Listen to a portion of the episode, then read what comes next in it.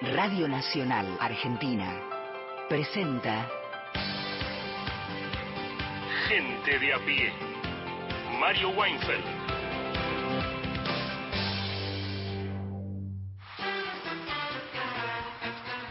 Buenas tardes, buenas tardes, siendo las 3, 8 minutos en todo el territorio de la Argentina, estamos con gente a pie y nos vamos a estar hasta las 5 de la tarde, irradiamos por Nacional, Nacional Folclórica, más de 20 emisoras que se expanden y propalan por todo el territorio nacional, prometemos un programa variado, con un material que te va a atraer, que te va a interesar, que va desde, por cierto, algunas cuestiones políticas de acá y de allá, algunos recuerdos del pasado, otras emanaciones del presente y demás. Habrá poemas, habrá música, siempre hay algo en gente de a pie. Y lo que sí nos agrada y siempre solicitamos es que, os comuniquéis, que os comuniquéis con nosotros y ya les vamos a decir cómo y también vamos a ir diciéndole para qué. Gisela López, ¿cómo me está? Hola, buenas tardes. Contenta de ser parte de este Gente de a pie de hoy. Muy bien. Solo por hoy. Bueno. Vamos a decirles cómo se comunican. Primero el WhatsApp. Allí, mensajes de texto 113-870-7485. El contestador de voz, tenés 30 segundos, 0810 222 0870. Y si querés seguirnos, Twitter, gente de a pie AM, S-A-M con mayúscula. También nos podés volver a escuchar en el podcast Spotify, gente de a pie. Así nos buscas. Todas las notas y el editorial diario en www.radionacional.com.ar. Y hay algo de última oportunidad. Esto, la última oportunidad es algo fuerte. No quiero que te estrese, no quiero que te pongas mal. No, no, no. Esta última oportunidad es por esta semana. No es tan fácil en la vida tener una oportunidad de que se te renueve la semana que viene. En general, el cartero no llama dos veces, llama hoy y si no estás, no sabes. Pasó el tren. Pasó el tren y a menudo por encima tuyo. Entonces, ah, ah, ah. en sentido figurado, por ahora. Pero eh, para musicalizar esta semana tenés que llamar hoy. Sí, porque mañana se pasan algunos de los temas que proponéis no perdáis esta oportunidad porque la oportunidad la pintan. Hoy estoy diciendo frases comunes que son tontas. Eh, son lindas. Sí, es un matiz respecto a lo que hago siempre, que hablo más con lenguaje propio y digo cosas que también tampoco son interesantes. Permítaselo. Por eso. Martín Rodríguez, buenas tardes. Buenas tardes, Mario. Bueno, ya que hablas de idioteces de autor, Se lo dijo. No, por favor, pero les digo las mías. Escúchame, uno mismo es. Soy de una gran originalidad. decir cosas. No. Vamos, vamos con apuntes de campaña. Este, está el rojo vivo y seleccionamos algunos audios que marcaron, que vienen marcando estas semanas. Este, hay para todos los gustos, porque viene, está, está, revuelta la cosa en, en, los frentes internos. Creo que sobre todo últimamente, esta última semana, si uno va tomando el termómetro, está más picante la cosa en Juntos por el Cambio o en Juntos perdón que no me acostumbro a decir juntos solo, que en el, en el frente oficialista, que también igual hay algunos, algunos ruiditos, siempre los hay, son internas, ¿no? En algún sentido tiene sentido, digamos. Segunda cuestión, traigo música y poesía. ¿Por qué? Porque elegí a Vinicius de Moraes, ¿no? Fue todo. El, tipo fue diplomático, poeta, izquierdista, músico, en fin. ¿Te acuerdan el, disco, no? El de La Furca, es, este, que tiene con María Creusa y con... La Fusa. La Fusa. La Fusa. La Furca era una orquesta de tango. Que me no sé, se le mezclaron ahí los argentinos y los brasileños. Un golpe de Furca a la memoria. Es que era la orquesta de tango de Federico Vázquez. Mirá, mirá, la memoria. Claro. Un anterior compañero acá de esta radio. Bueno, y traje un poemazo, un poema izquierdista puro, eso que me gusta traer, que digo, mirá cómo se podía ser izquierdista. Estar, Potente. Estar agarrado con las dos manos al signo de los tiempos y sobrevivir. Porque el poema está buenísimo, tiene un remate que es delicioso. Y bueno, y de paso, si digo Vinicio de Morales, lo escuchamos. Claro, está perfecto. Y por ahí, si tenemos si tenemos tiempo, estoy estoy levantando, Martín, entre hoy y mañana vamos a tener, cuando estoy levantando recuerdos de ah, debates. Ah, decir apuestas. No, no, no, apuestas, también, apuestas también porque hay mucho retraimiento. Y voy a aclarar una cosa. La oyentada, en el sentido del retraimiento, son un poco giles. Porque cuando empezó la serie de...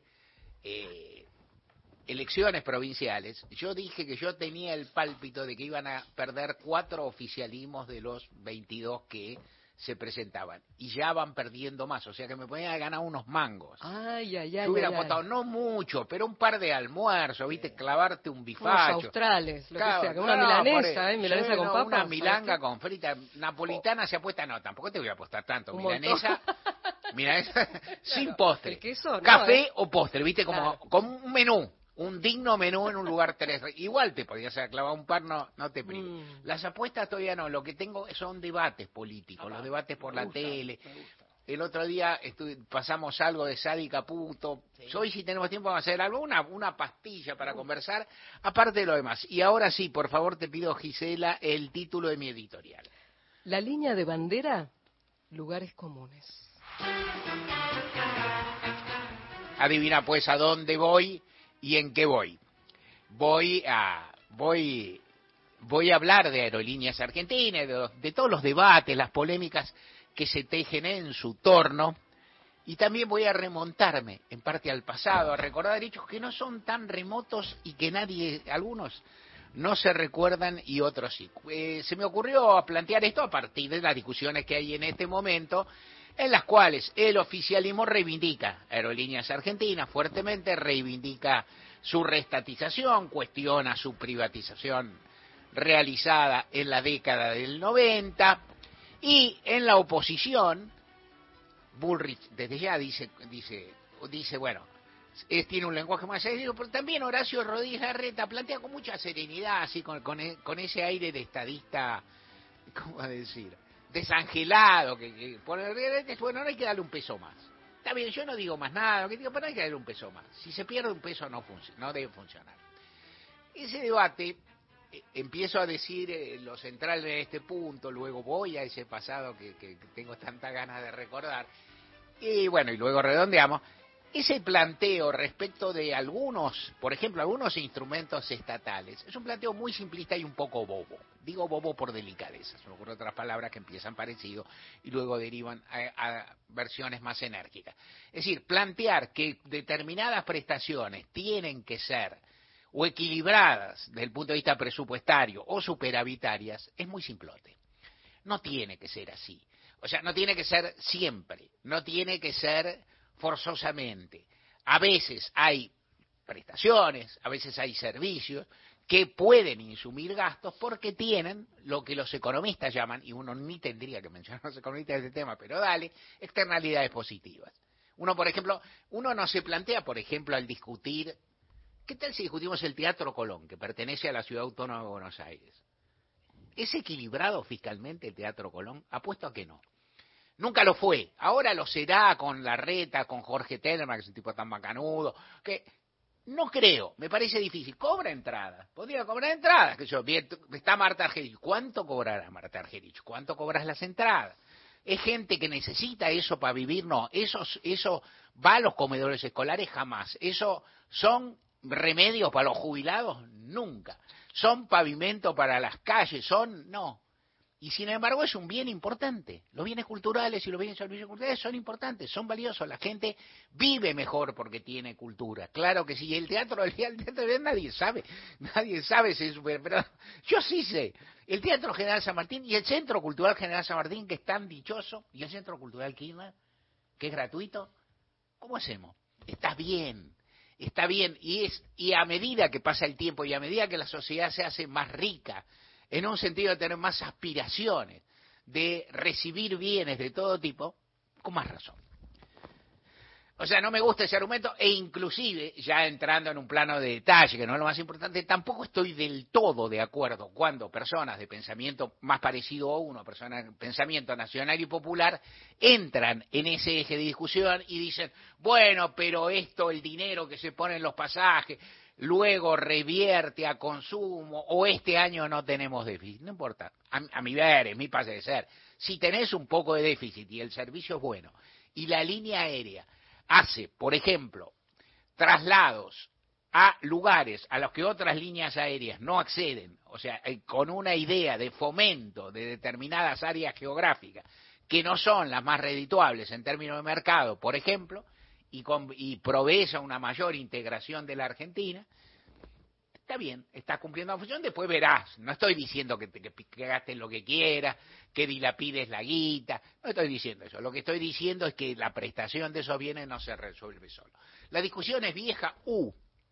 y tan vieja es que ahí entro a la memoria que uno tiene. Aerolíneas es, como es IPF, una de las, no tantas, empresas públicas que, que quedan ahora, y es una empresa pública que tiene un lugar en el corazoncito de los argentinos. O sea, los argentinos les gusta en general subirse al avión de aerolíneas, tienen recuerdos.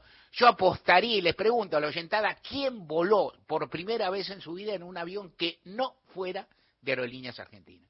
No yo, ponele, no yo. Eh, y a mi memoria viene, por ejemplo, un jingle que yo recuerdo de la década del 60 cuando era presidente Arturo Frondizi, que no era en general un, digamos, un estatizador enérgico, pero que tenía una idea de desarrollo nacional que comparada con la que tiene ahora la derecha nuestra, es como decir que era, era Stalin más Roosevelt más Keynes juntos, digamos. No, entonces, ¿por qué? Bueno, porque había una idea del desarrollo y había un fomento de aerolíneas en la, eh, a fines, a principios de la década del 60 muy importante porque también se estaba aspirando a algo que era nuevo, y que yo empecé a vivir, porque bueno, uno era chico en algún momento, que era la idea de un, eh, del que un vuelo en avión se hiciera algo popular, por lo menos un consumo accesible para clases medias. Y entonces yo me acordé de un jingle, se lo pedí a nuestra producción, a Miguel Fernández, que encuentra todo. Miguel no encontró exactamente el jingle, pero encontró la letra, de la cual yo me acordaba, y Miguel puede dar fe, bastante bien, la encontró en Facebook, es un fenómeno. Te pido, Gise, que leas la letra, pues linda. Ahí voy. A mí me gusta volar, volar en los nuevos Abro, volar en los Caravelle, volar en los nuevos Jets, volar en los nuevos Comets, volar en la flota del mundo moderno de aerolíneas argentinas. Precioso. Y ese exactamente no es el que yo andaba, andaba buscando. Ese, ese es el que tenemos, no, tampoco, tenemos otro. Pero el que yo recordaba era más raro. Y te lo voy a decir porque era anterior. Por favor.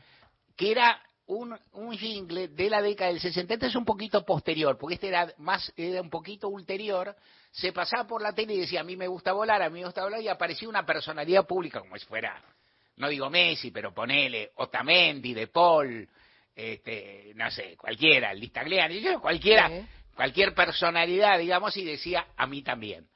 O sea, aparecía un actor o algo así, decía, a mí me gusta volar, a mí también. Pero el que yo recuerdo que va más atrás era, te insisto, uno de la década del 60 que tenía la música de O Susana. ¿Vos te acordás la música de O Susana? creo, a, ver. si es esta. Exacto. La tenemos acá para recordar. Claro. Y esta venía así. Por 3.500 pesos en la mano, sí señor. Voy volando en Comes 4 ida y vuelta a Nueva York y el saldo a los tres meses después de mensualidades sin de interés. Impresionante. Impresionante, ¿no? Es decir, o sea, un capitalismo popular, ahorrando, es una cosa. Esto, eso venía en eso se incentivaba desde Estado y aludía a una vocación que el peronismo había tenido, sin ninguna duda, y que el, el desarrollismo conservaba. Y esto, lo que por ahí, lo que por ahí tiene su, su gracia y su valor. Eh, la privatización fue de, aerolíneas fue en particular, entre tantas, una barbaridad. Se hizo de modo ridículo. Se hizo una empresa que, que, que, tenía muy poca vocación de trabajar en la Argentina, una empresa súper importante, porque Iberia de España, o sea, no, no era como Repsol, una empresa que no tenía ningún saber o ninguna experiencia, ningún capital acervo incorporado en materia de energía. No, no, era una empresa importante, pero no le importaba a la Argentina, no le importaban sus rutas. Fue realmente muy mala, se desbarató todo. Hubo una serie de peripecias que no vamos a recordar, pero hay una que sí me gustó recordar y que encontré, este, que me acordaba a ramalazo, me acordaba algo, que ocurrió en el 2001, y esto sí que no tanta gente se acuerda, yo me acuerdo porque en esa época estaba muy activo trabajando en el diario, era jefe de sección y escribía los domingos, o sea, laburaba como un boncha. Y ahora también, ahora soy otra cosa también, pero no importa. Y eh, estaba a punto de quebrar, estaba en punto de quebrar la empresa, la empresa española que regenteaba, y entonces era ministro Caballo de Economía, era presidente de la ministro de Economía, Domingo Cavallo, ministra de Trabajo, Patricia Bullrich. Y entonces se produjo una gran movida porque empezaron los y entonces empezaron a correr que se iba que se iba que iba a quebrar y bueno que quebraba que el Estado no iba a intervenir que entonces bueno iban a rajar a todos los trabajadores y ahí había un un eh, dirigente sindical Sirieli que que era que era muy conocido que activaba una protesta de la Rúa tenía ponía cara de la Rúa no hacía nada y inclusive y en algún momento viajaron a España una comitiva a la cual se suponía que iba a ir de la Rúa por la magnitud de la acontecimiento de la Rúa, no fue. Pero fueron, sí, Domingo Caballo y Patricia Bullrich. Y de lo que escribió algún oscuro cronista, quien les habla en ese momento, y me remito a lo que escribí, porque la verdad que tampoco recuerdo el detalle, en esa reunión Patricia Bullrich tenía un punto de vista ligeramente distinto, y por decirlo de alguna forma, y vos sabés lo que pienso en general de todo, ligeramente mejor el de Domingo Caballo. O sea, Patricia Bullrich quería que no llegara a la quiebra tan rápido porque quería evitar los despidos de trabajadores en un momento muy sensible, estamos hablando del 2001, bueno, se venía la noche. Caballo quería cerrarla porque decía que si se cerraba los trabajadores conseguían literal trabajo en 48 horas. O sea, viste, los, o sea, los empleados de aerolínea conseguían un trabajo en dos días, tres, una semana, ponele para descansar. De la Rúa no quería saber de nada y acusaba de todo a Siriel y de la Rúa buscaba encontrar en dirigentes, sobre todo peronistas, los culpables de todas sus cuestiones de la Rúa, por cierto, tenía conflictos con dirigentes peronistas y había muchos que le movía el piso, pero había mucho más problemas.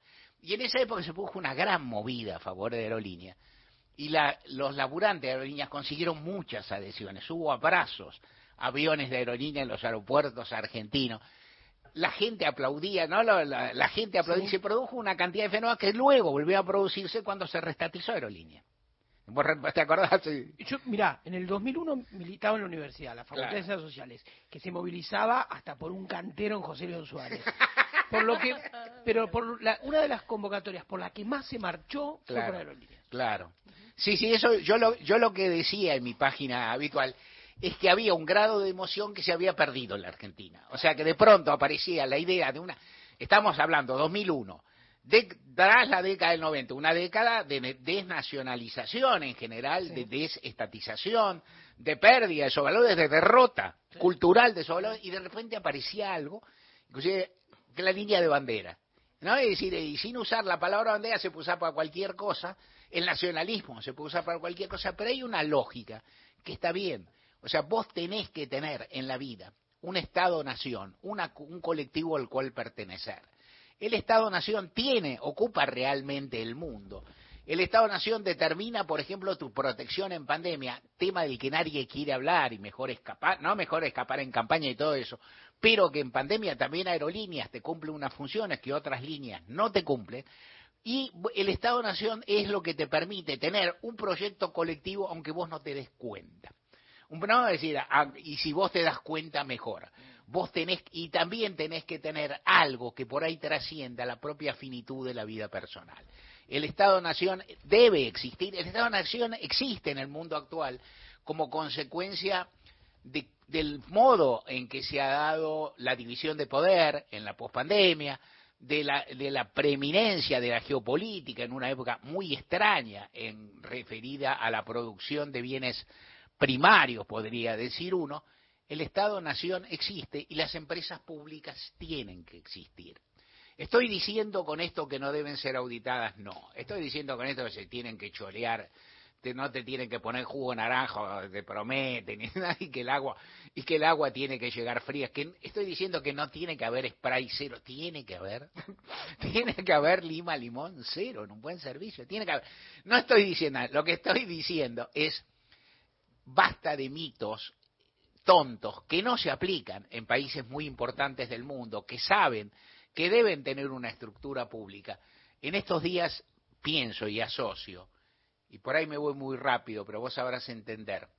En estos días se habla mucho de la ciudad de Berlín respecto de la política de viviendas en Buenos Aires. Me parece bien, me parece bien que se hable de, la, de Alemania en general y Berlín en particular, de grandes ciudades de Europa que tienen políticas activas para resolver el problema del mercado. El mercado no te resuelve el problema de los alquileres. En muchas grandes ciudades del mundo, que no lo resuelve. En Berlín y en Buenos Aires. En Berlín son activos, en Buenos Aires no. Va bien, qué sé yo. Paso a creer que sí. Se ocupan va a ir mejor, pero no importa. Alguna vez, si fuiste a Berlín, yo alguna vez fui, tuve el gusto, una vez sola, pero me pareció una ciudad hermosa. Es una ciudad espléndida que Alemania quiso potenciar, que Alemania quiso usar como símbolo y teatro, escena de su unidad, de su condición de potencia europea, de su condición de potencia democrática, y entonces quiso hacer revivir una ciudad que estaba cruelmente partida en dos. En dos partes aparte que no tenían crecimiento igual, desarrollo igual y que están crudamente separadas y que tenían dos regímenes políticos. ¿Y cómo hicieron? En parte como pudieron, porque las dos partes siguen sin ser iguales, ¿no es cierto? hay, un, hay un desequilibrio entre una y otra, y en parte poniendo tecas de guita. O sea, en parte poniendo muchísimos egos porque si no pones algo no funciona. Los el sistema de transporte de Berlín es maravilloso y tiene un nivel de calefacción que uno agradecería hoy acá en esta Buenos Aires que no es tan fría como ahí. Todo esto ocurre. Si los bondis llegan con una puntualidad que es enfermante, viste que uno hasta considera excesiva, todo lo que vos quieras la, los, muchas de las actividades son o gratuitas o cuestan muy poco. Hay servicios turísticos muy económicos para recorrer una ciudad histórica. ¿Y eso cómo se hace? ¿Sabe cómo se hace? Subsidiando, papito subsidiando, porque si no, no funciona. Como se subsidia el Teatro Colón, como se subsidian tantas otras cosas. No tengo tiempo acá. Algún día te contaré cuántas veces discutí desde el ángulo de la cultura popular la idea de que vos no, vos tenés que postergar todo lo que sea un bien gratificante actual que cueste dos mangos en aras de servir solo aquellos mitos, aquellas vacas sagradas, aquellas funciones de Estado importantísimas como la salud y la educación y la seguridad, que por cierto son muy grandes, pero nadie puede vivir solo si tiene acceso. Mira lo que te digo, eh, a propósito. Nadie puede ni debería vivir solo teniendo como bienes públicos y como bienes privados solo la salud, la educación y la seguridad. Necesitas muchas más cosas. Una de ellas es la integración nacional y de eso estuve hablando como pude, acudiendo a los jingles, a vos, Susana, a lo que se puede. Esa. Gente de a pie. Hasta las 17. Espacio cedido por la Dirección Nacional Electoral. Vota Federico Winocur, diputado nacional por la ciudad. Lista 350. Izquierda anticapitalista. La izquierda en la ciudad. Elegís. Todos los días. La radio pública. Espacio cedido por la Dirección Nacional Electoral. Por más y mejor salud, más y mejor educación, más orden y mejor seguridad. Graciela Ocaña, precandidata a legisladora de la Ciudad de Buenos Aires. Lista 803A. Juntos por el cambio.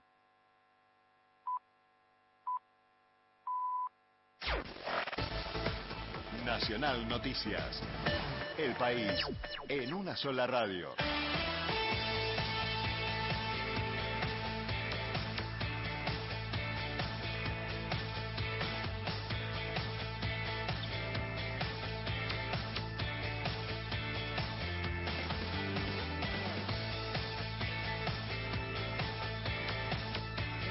Hora 15, 30 minutos en la República Argentina.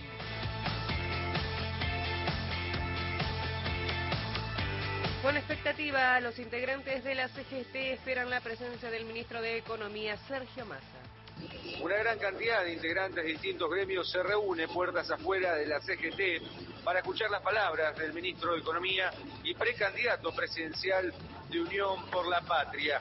En el encuentro estará presente la cúpula de la Central Obrera. El vocero de la CGT, Jorge Sola, dijo sobre este encuentro. Me parece que es eh, la recepción de, la fórmula de Unión por la Patria dentro del ámbito de los trabajadores es un acto importante, es eh, precisamente eh, el apoyo que la representación de los trabajadores va a hacer a esta fórmula, la militancia, la territorialidad que vamos a poner y que efectivamente nos parece ponerla en escena en el Salón Felipe Vallese como un gesto simbólico que seguramente tendrá este, repercusión y que invitamos a todos los trabajadores que en cada lugar del país este, podamos replicarlo.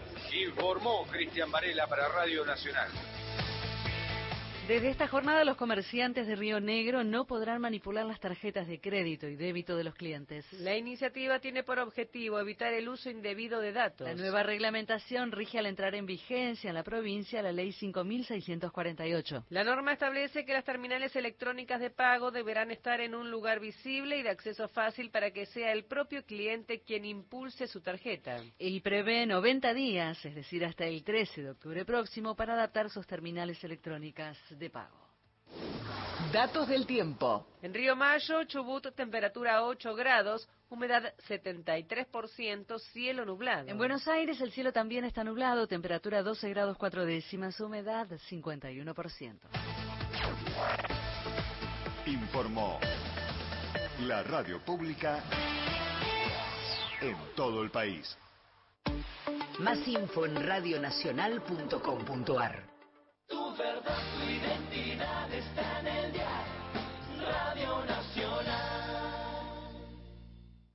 ¿Buscas un lugar donde estacionar en el microcentro? Déjanos tu auto. Lo recibiremos bajo las más estrictas normas de seguridad sanitarias. Cuidarte y cuidarnos es la prioridad. Estacionar en el garage más seguro del microcentro. Avenida Corrientes 677, a metros de la calle Florida, sobre el lado izquierdo de la avenida. Espacio cedido por la Dirección Nacional Electoral. Por una jornada laboral de seis horas para que tengamos trabajo con derecho, levanta a la izquierda. En Ciudad de Buenos Aires, Patricio del Corro, diputado nacional. Frente de izquierda, lista 502. Espacio cedido por la Dirección Nacional Electoral. No, amigo, no conseguí. No sé qué voy a hacer. Hoy fui a ver otro departamento. No hay chance de alquilar. Lo que te piden es una locura. No me da la guita. La verdad, no sé qué voy a hacer. Se acostumbraron a gobernar así y quieren que vos también te acostumbres.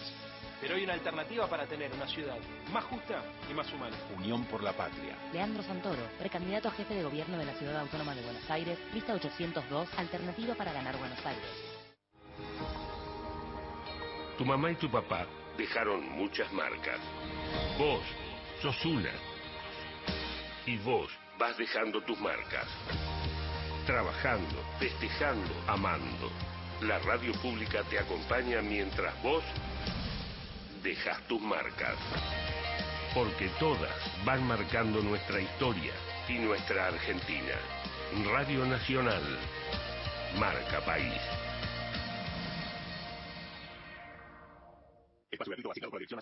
En las PASO necesitamos tu voto. Marcelo Raval, presidente. Patricia Aurones, vicepresidenta. Lista 92, política obrera. Pequeños grandes hábitos. Separar los residuos y dejar los reciclables limpios y secos dentro del contenedor verde son pequeños hábitos que podemos sumar para empezar a generar grandes cambios. Juntos podemos construir un futuro mejor. Conoce más en buenosaires.gov.ar barra Ciudad Verde. Brazos abiertos. Buenos Aires Ciudad.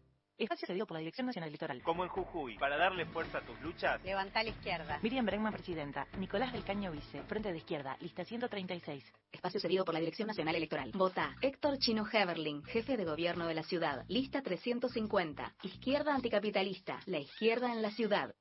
Todas las tardes, de 15 a 17. Gente de a pie. Mario Weinfeld. En la radio pública.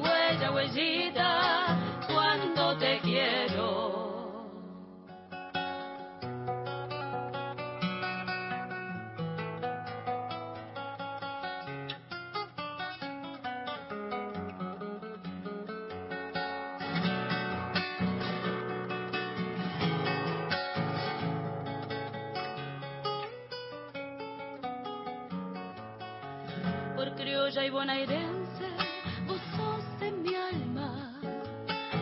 Me imagino la vida si no te baila.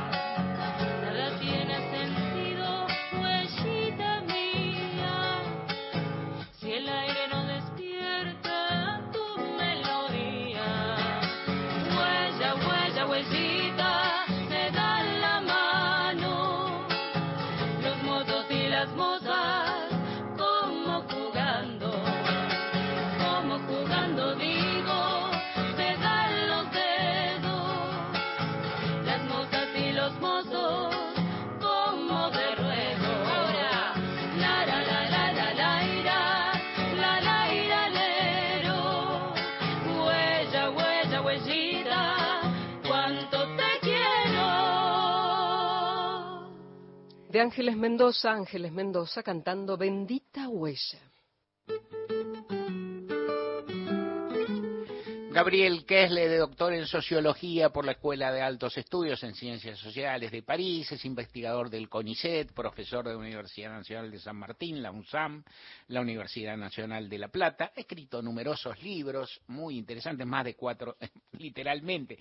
Hemos comentado acá entre ellos controversias sobre la desigualdad, Argentina 2003-2013, la nueva, entre signos de interrogación, estructura social de América Latina y tal vez el que más vamos a enfocar en la entrevista que le estamos por hacer, Muertes que importan, es el título, con un subtítulo, dice, una mirada sociohistórica sobre los casos que marcaron la Argentina reciente, escrito por Gabriel Kessler y por Sandra Grayol. Gabriel ha tenido la gentileza de atendernos.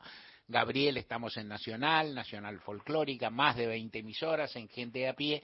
Gracias por estar con nosotros. Eh, ¿Qué tal? Un gusto saludarte como siempre, Mario. Un gusto charlar con vos. Dice que ahí está, por ahí está Martín Rodríguez, me dijeron, así que un saludo para él. Sí, sí, sí, acá, acá también anda, anda, anda Martín. Yo a veces, aunque sea, viste, aspirando, no sé, a la porosidad, al contagio por contacto, viste, me rodeo de gente inteligente. Por ahí algo pega, no sé. Osmosis, ¿no? O sea, nunca se sabe. Eh, en cualquier caso, quiero el, el libro que recordaba hoy en estos días es Muerte, entre muchos, es Muertes que importan, una mirada sociohistórica sobre los casos que marcaron la Argentina reciente. Es un libro que vos has escrito no hace tanto tiempo, ahora nos dirás, con Sandra Gayol, Sí. y que cuenta esto, eh, determinados hechos, muertes que fueron crímenes, ¿no es cierto? Fueron hechos muy graves y que no, no pasaron inadvertidos, es decir, produjeron cambios en la Argentina. Entonces te pediría que hicieras una, una mirada veloz sobre ese texto, sobre algunos de los hechos que ustedes trabajaron, y luego te quiero atraer a, a la cruda Argentina presente actual para hacerte un par de preguntas. Sí, perfecto.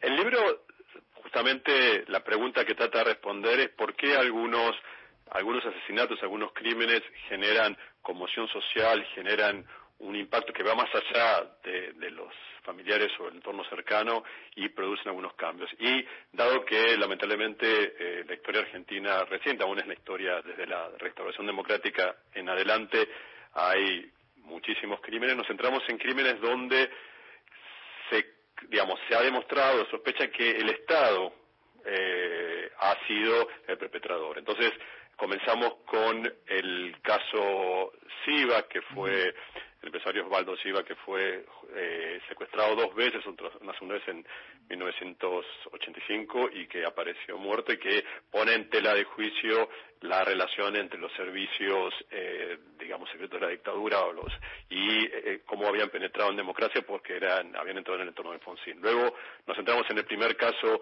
de violencia policial que llega a los estrados, que es el caso de Ingeniero Budge, donde tres jóvenes fueron asesinados por la policía mientras estaban eh, eh, ahí tomando algo en la calle, que luego dio, dio, dio pie como a otros a, a- a reacción frente a otros casos, eh, fueron como el caso Bulacho, etcétera.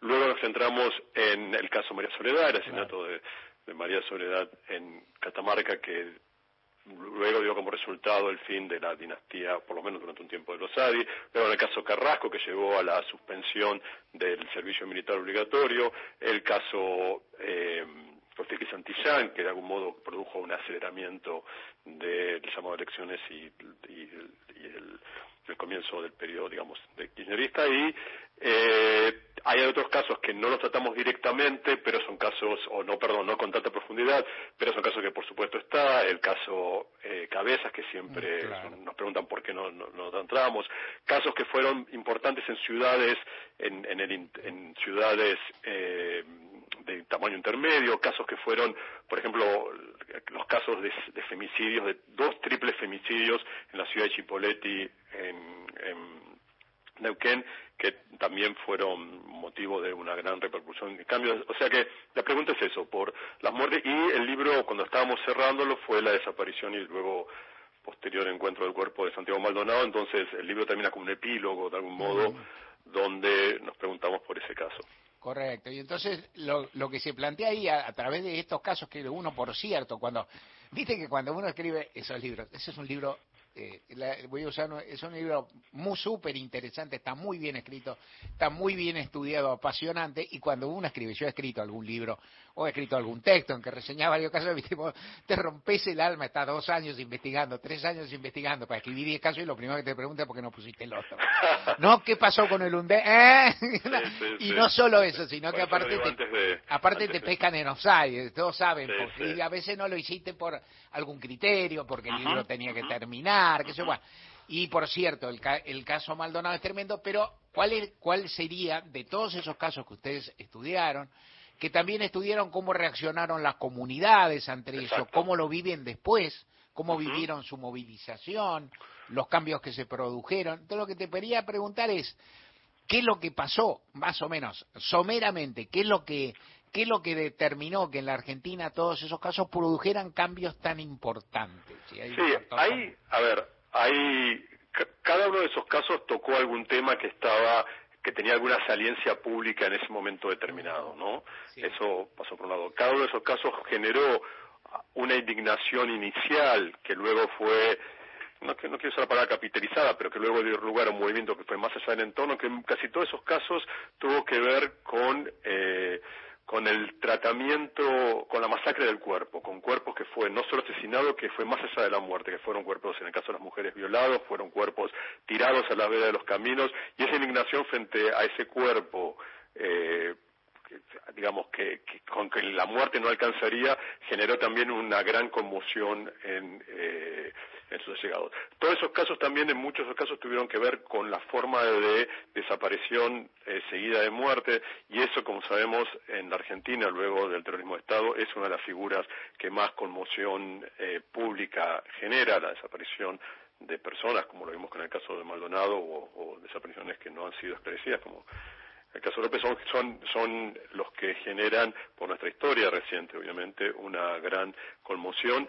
Y en muchos de esos casos también, en los casos llegaron a un nivel de figuración pública en los que todos ellos, creo que salvo un caso, se pronunció el presidente de la República del momento, entonces generó como una, una agenda pública, mediática eh, y social donde eh, ese caso importaba a todos. Y cuando el caso alcanza una saliencia tan alta eh, empieza también a transformarse en un lugar en un, en un en un caso de digamos de rivalidad política eh, y, de, y, de, y de connotación política general. Entonces hay, los casos escalan llegan a un momento y también hay algo por supuesto por eso es mejor que nadie como periodista hay un caso también de las no digo en buen sentido, oportunidades mediáticas, el momento mediático donde una serie a veces de casualidades, no hay otra noticia, alguien encuentra algún tipo de, de- de dramaturgia en el caso que hace que genere interés público. El caso María Soledad tuvo algo de eso, hubo muchos, lamentablemente, casos también de, de adolescentes que habían sido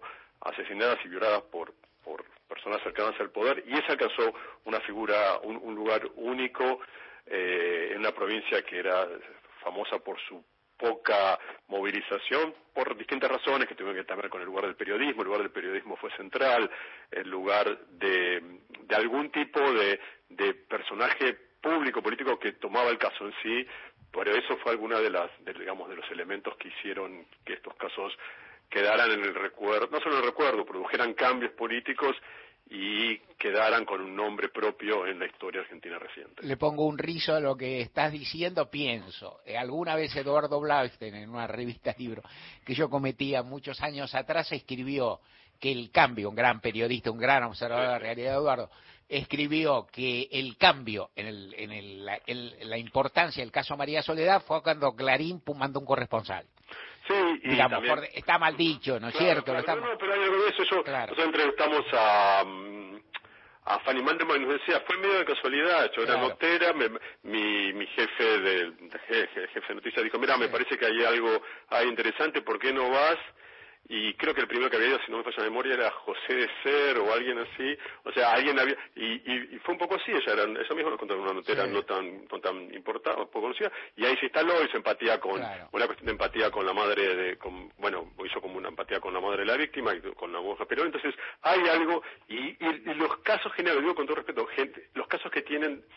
que también generan una una historia, un interrogante, generan algo, ella misma lo decía, la gente consumía después el caso como la novela La, tarde en el sentido de que de que se genera una noticia, entonces tiene que también mantenerse en el espacio público durante un tiempo. Ahora te meto en el lío que con, con cierta franqueza te, te mandé a avisar por una Sí, vez, sí, sí, uno la nota, que es, en este momento hay figuras políticas que piensan lo siguiente, yo puedo el día de mañana, simplifico, Sí, sí. no- y no importa, no vamos a, digo, yo puedo el día de mañana aplicar un régimen económico muy severo, reformas políticas y económicas muy duras y antipopulares, si se movilizan los reprimo y si los reprimo brutalmente no va a pasar nada. Sí, O sea, no voy a pagar los costos que pagaron los ADI, sí. Eduardo Dualde, No, eh, sí, Sí, no, sí, sí, que este, no quiso pagar Macri en un momento. Claro, no voy, no voy a pagar eso, no voy a pagar esos costos porque este, o, o- Menem no pagó el costo porque se supo montar en la ola el caso Carrasco, ¿no es cierto? Que, que también lo tocaba tangencialmente, digamos, pero bueno, o sea, no voy a tener que hacer eso, no voy a pagar los costos porque no va a haber costos, porque la sociedad cambió, hay Sí. mucho hartazgo, hay mucho cansancio.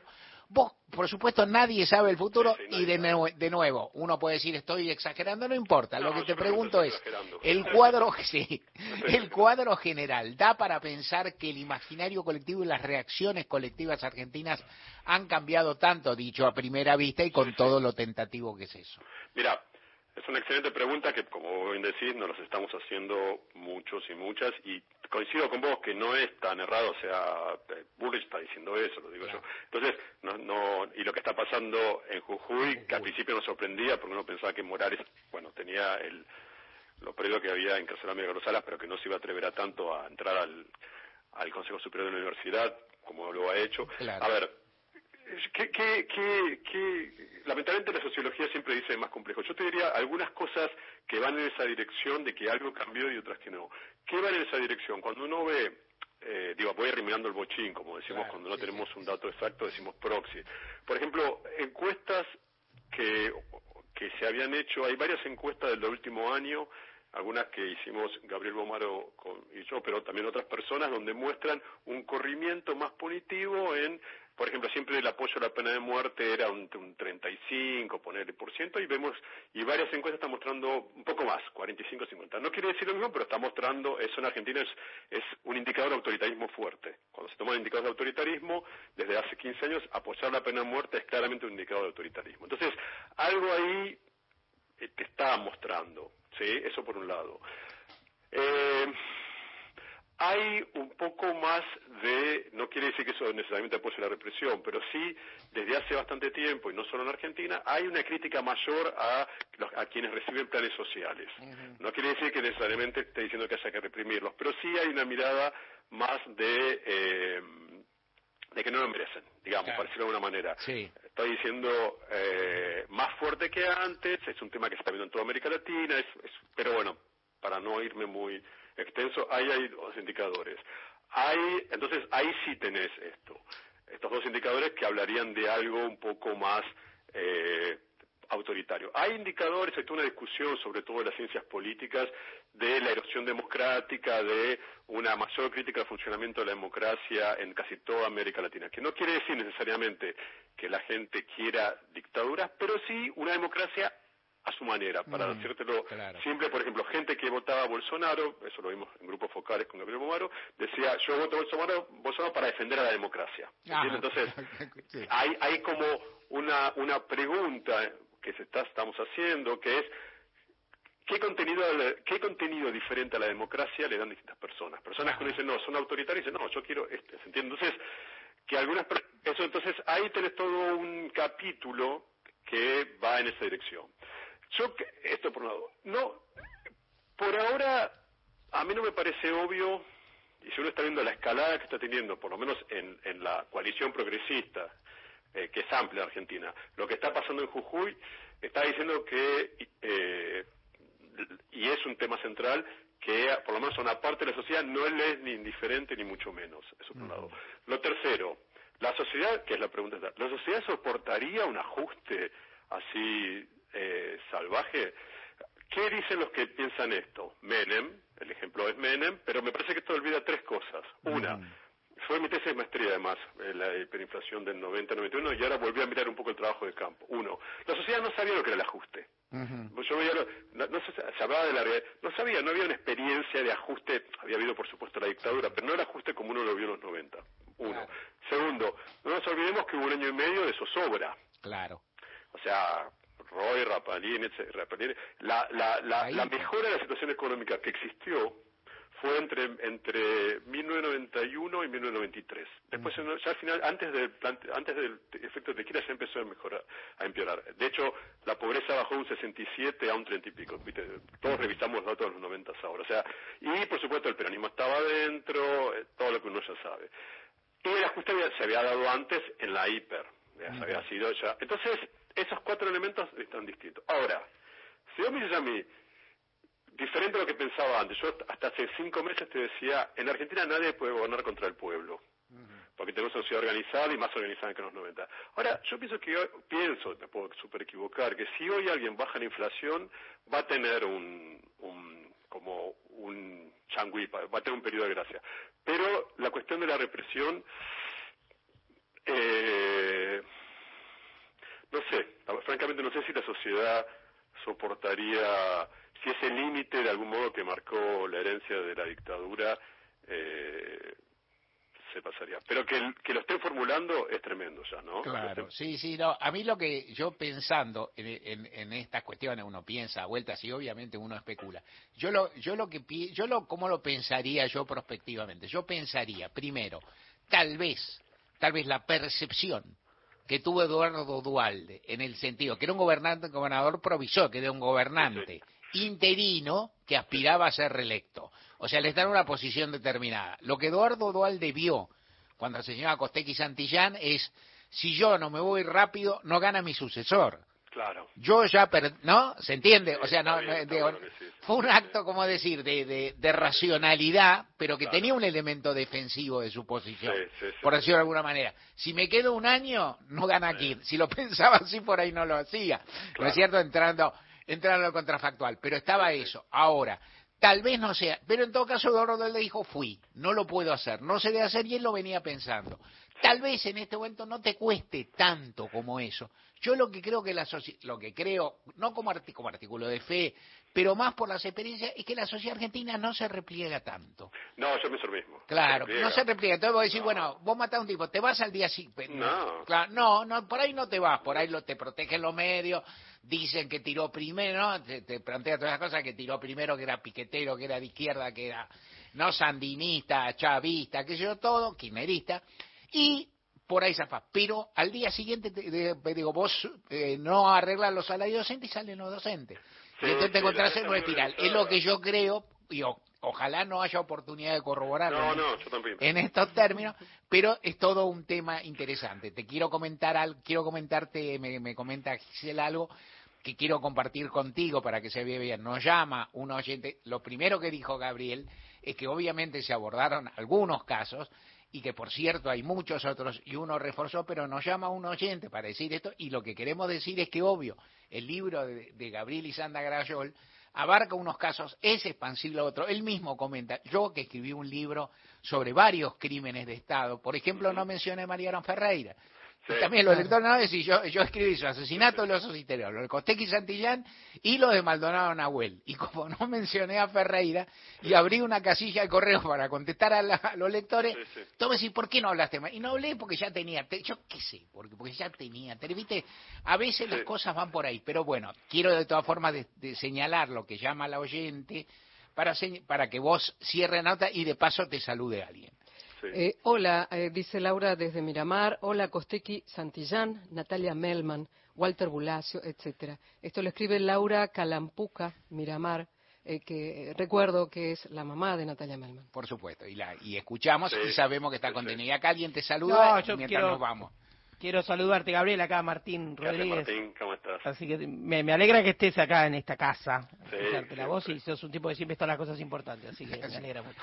Buenísimo. Gabriel Keller, te agradecemos. No, gracias a ustedes un y, montón. que la- y esta preocupación la tenemos todos, esto de qué va a pasar y, y si se van a pasar límites de, de- de violencia de Estado que pensamos que estaban más más limitadas, ¿no? Realmente que, que, ah, me- o sea, no es que no diría que me alegra, pero me parece sumamente importante que estemos atentos, porque ya estar atentos ya está mostrando que, que como vos decís bien, la sociedad argentina no se repliega, por suerte. Gabriel Kessler, hasta la Un gusto. próxima. Hasta la Chao. próxima.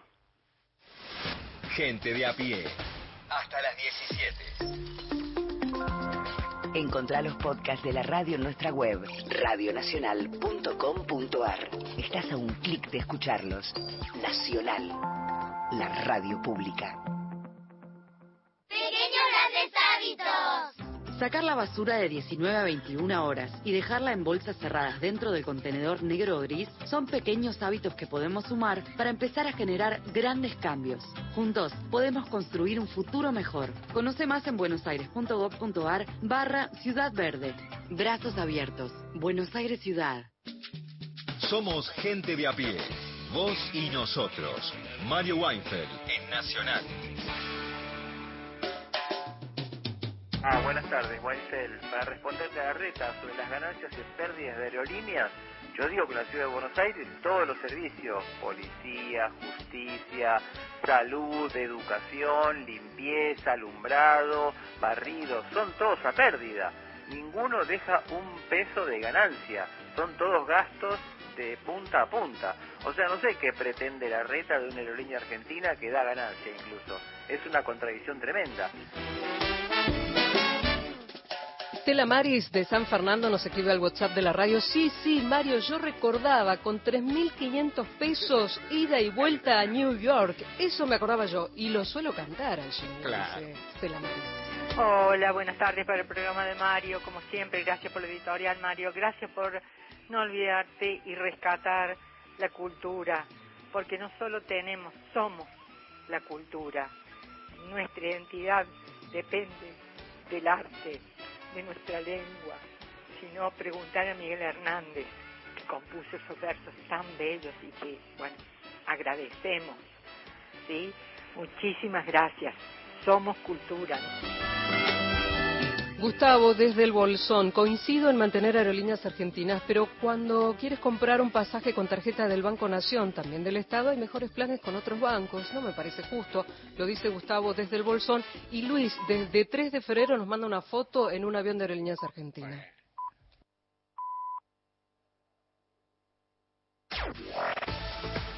Nacional Noticias. El país en una sola radio. Las 16 en la República Argentina. Sergio Massa y Agustín Rossi se reúnen con la cúpula de la CGT. En el edificio de la Central Obrera se encuentra nuestro compañero Cristian Varela. Cristian, te escuchamos. Buenas tardes. Buenas tardes. El encuentro se desarrolla en el Salón Felipe Vallese, que se encuentra colmado de referentes de la Central Obrera. Allí eh, la fórmula precandidatos a presidente y vicepresidente de Unión por la Patria recibieron el apoyo de la CGT. En estos momentos habla Agustín Rossi, precandidato a vicepresidente. Vamos a escucharlo. Y ellos creen que la desigualdad es lo que genera la Argentina en la cual quieren vivir. Nosotros no queremos eso. Nosotros queremos seguir reivindicando el lugar que los trabajadores lograron el 17 de octubre del 45. El 17 de octubre del 45 los trabajadores ocuparon el centro político del país en la Plaza de Mayo. Y ocuparon el centro político del país para pedir la liberación de su líder. Y lo lograron.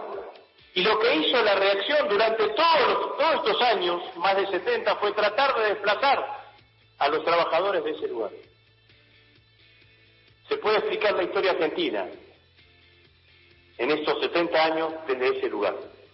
Rossi aseguró que la oposición busca llegar al gobierno para eliminar los derechos laborales. Espera con expectativa la palabra del ministro de Economía y precandidato presidencial Sergio Massa. Informó Cristian Varela para Radio Nacional. A los 93 años falleció Celia Guevara de la Serna, la hermana del Che Guevara. La docente, investigadora y hermana del revolucionario argentino murió en la ciudad de Buenos Aires. El expresidente de Bolivia, Evo Morales, ya expresó su solidaridad con la familia de Guevara de la Serna y la hizo extensiva a los pueblos de Argentina y Cuba. El servicio meteorológico emitió una alerta por vientos. Rige para el sur de La Rioja, centro oeste y norte de San Luis, sur de la provincia de Buenos Aires y extremo sudeste de La Pampa. Se esperan vientos del norte con velocidades entre 40 y 50 kilómetros por hora, con ráfagas que pueden superar los 70. Deportes. Toda la información con Daniel Corujo. Bien, el probable equipo de Boca para jugar mañana contra Barraca Central por la Copa Argentina en el estadio Madre de Ciudades en Santiago del Estero a las 19 horas. Mañana será transmisión de Nacional. Chiquito Romero, Advíncula, Figal, Valentín y Fabra, Paul Fernández, Varela, tal vez en su último partido porque será vendido, Barco Medina, Merentiel y Benedetto. Tránsito. De los trenes totalmente habilitados, la Buenos Aires La Plata normal hacia la costa atlántica. Recordemos también los dos puentes al antebrazo largo, habilitado máximo 80 para todo tipo de vehículos sobre los puentes. Ernesto Arriaga, para Radio Nacional, para todo el país. Datos del tiempo. En Puerto Argentino, Islas Malvinas, sensación térmica 4 décimas de grados, humedad 90%, cielo cubierto. En Buenos Aires, el cielo está nublado, temperatura 12 grados 4 décimas, humedad 51%. Informó la radio pública en todo el país. Más info en radionacional.com.ar. Tu verdad, tu identidad está en el diario Radio Nacional. Pasó otra hora en la Argentina. Seguís con la radio pública. Nacional. A toda hora. Pacho O'Donnell en Nacional. Apuntes de nuestra historia.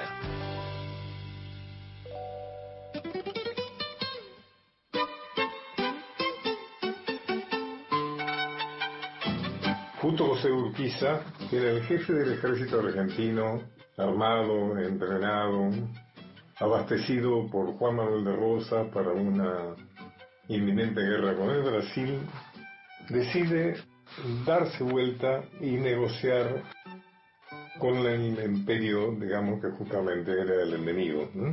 Su hombre de confianza era el catalán Cuyás, comerciante, su hombre de confianza, como hemos dicho, su delegado para negociar con los brasileños. El gobernador Ríos para sellar su alianza con el ejército imperial y levantarse contra Rosas, acción que luego desencadenará en, en caseros, ¿no?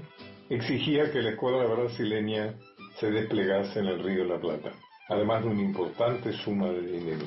Cuyas le escribe, en clave, como si se tratase de una carta comercial. Yo seguro que vuestra excelencia, le escribe a Urquiza el 2 de mayo de 1850, no despacharía sus buques sin que la contrata estuviera firmada, porque entiendo que mientras la niña se enamora todo se concede, y después que ha cedido la ilusión disminuye y falta la voluntad de cumplir las ofertas. En fin, se espera la llegada de un buque de aquel destino para ponernos todos de acuerdo. Más por ahora, yo sigo el plan de mostrar que vuestra excelencia, es decir, Urquiza, no está todavía decidido a entrar en la negociación y que será fácil que la deje si el contrato no se concluye de la manera por mí indicada. Si desciframos el mensaje, y se nos despacharía sus buques, es decir, que Urquiza no se pronunciaría públicamente en contra de Rosas.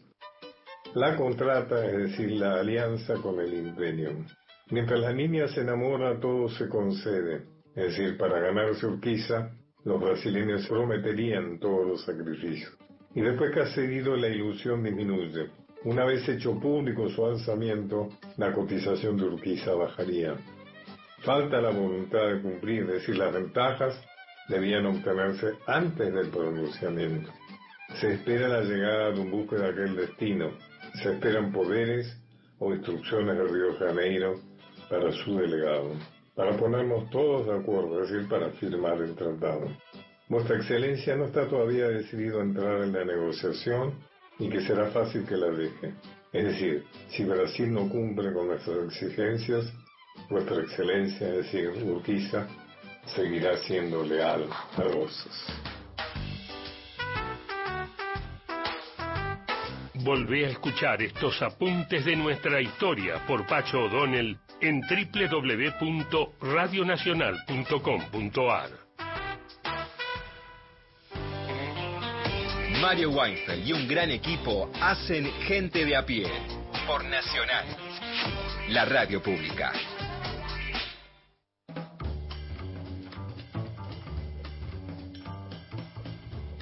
Siete minutos después de las cuatro de la tarde seguimos aquí con este gente de a pie, con la conducción de Mario Weinfeld, la producción Paula Nicolini, Erika Sotomayor, Miguel Fernández, operación técnica Natalia Liubarov y ahora Josué Hualpa. En el control central Luciano Chiquito Profili, Hernán Abella, los columnistas Lorena Álvarez, Mariana Enríquez, Miguel Fernández, Hernán Fredes, Juan Manuel Carg. Victoria De Masi, Paula Nicolini, Martín Rodríguez, Beto Solas, Erika Sotomayor, Gustavo Vergara, Gerardo Villar. Locución hoy, Gisela López.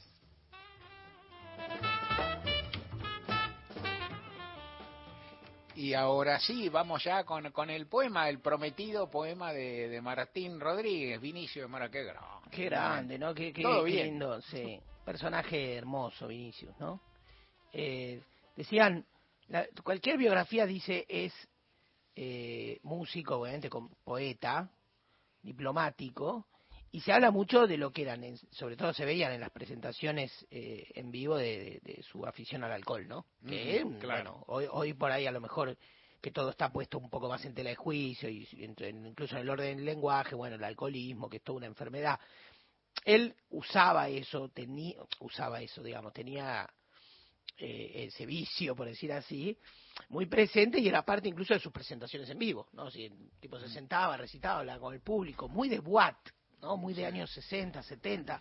Eh, el disco... palabra, Watt, Yo qué lo conozco... En portugués sí. se dice boichi. boichi, así Ah, uma boichi. coisa muito boichi. Mira qué Numa linda. boichi, a gente qué se ve linda. numa boichi. Ah, mira.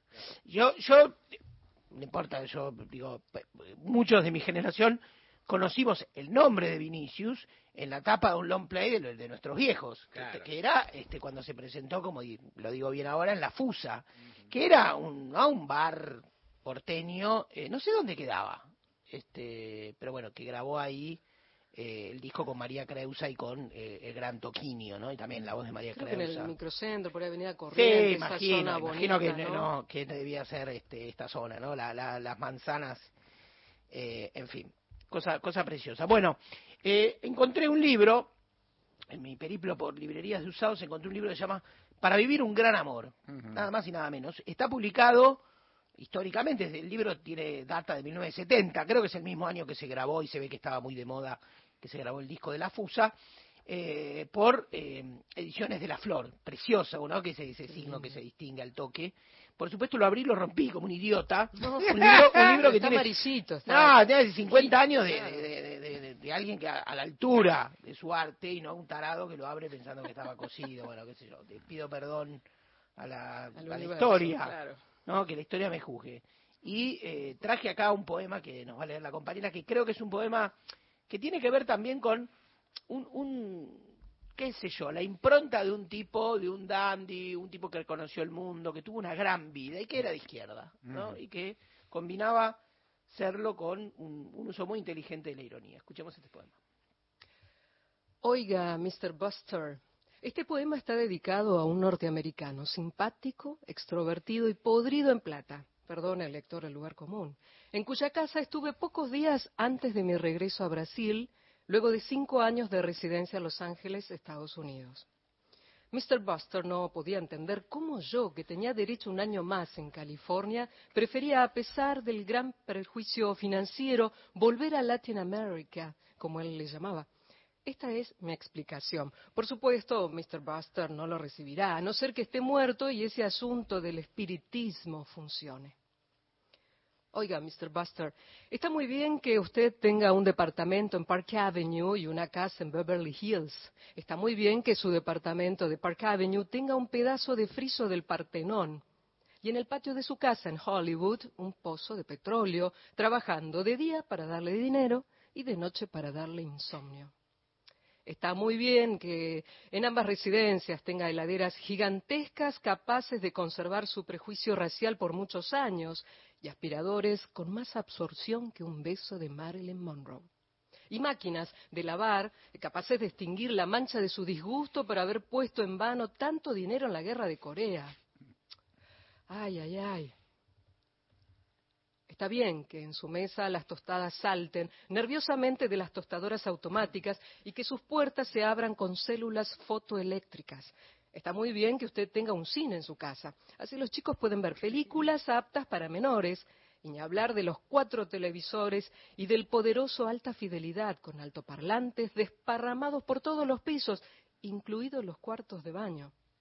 Está muy bien que la señora Buster sea nombrada una vez al mes por Elsa Maxwell y tenga dos psiquiatras, uno en Nueva York y el otro en Los Ángeles, es decir, uno por temporada. Todo, está muy bien, Mr. Buster. Usted va a terminar siendo gobernador de su estado y presidente, sin duda, de muchas compañías de petróleo, acero y conciencias enlatadas. Pero dígame una cosa, Mr. Buster. Dígame sinceramente una cosa, Mr. Buster. ¿Usted sabe lo que es un lloro de pichinguiña? ¿Usted sabe lo que es tener una jabuticabeira en el terreno del fondo? ¿Usted sabe lo que significa hinchar por Botafogo? Ah, impresionante. Gran, Gisela, una lectura. Claro, una- Ejemplar. Qué pedazo de poema. La, la Eh, contá, vos, vos sabés. Es como una uva blanquita, Claro. medio chiclosa, muy Claro. rica y es hermosa. Qué grande, qué grande. Bueno, para mí de los mejores que traje este año. ¿no? Y si no, pegan el palo, siguiendo el- la metáfora futbolera. Bueno, el libro, como dije, se llama Para vivir un gran amor. Es una compilación hecha por el propio Vinicius, por lo que leo, de notas periodísticas, crónicas, poemas, anotaciones, en fin, una, una- un picoteo para conocer la obra y para conocer la obra completa, digamos, o para tener un, por lo menos una, un acercamiento a algo tan, tan, tan hermoso, eh, vamos a escuchar. Lo vamos a escuchar a él, que es mejor que escucharme a mí. No mejor que escuchar a Gisela, que lee bárbaro, pero por lo menos del disco ese, ¿no? El de La Fusa, en La Fusa con María Creusa y Toquinho, disco de 1970, también de 1970, pa- ponchada de años. La fusa en Avenida Santa Fe entre Callao y Riobamba, por ahí. Ah, Primer piso de la ya. Galería Capitol tiran por aquí. Ah, mira vos, mira vos. Santa Fe. Entre Callao y Roma, me debía Capito, debía ser al lado del cine, que en ese Claro, momento había al lado del Gran. Splendid, que ahora es, Sí. eh, no sé qué es, librería. Bueno, una zona, una zona Sí. linda, una zona linda y paqueta de Buenos sí, Aires sí. y llena de cosas ahí a la vuelta del colegio Carlos Pellegrini. Exacto. Claro. Bueno, vamos a escuchar a Felicitati. Yo lo digo como el A. Eh, ¿Ves? A Felicitati. La letra es de Vinicius, la música, mira, de Antonio Carlos Jobim. O sea, Enorme, todo, todo, todo. Bueno, escuchemos un cachito.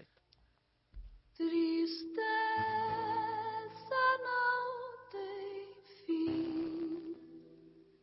felicidade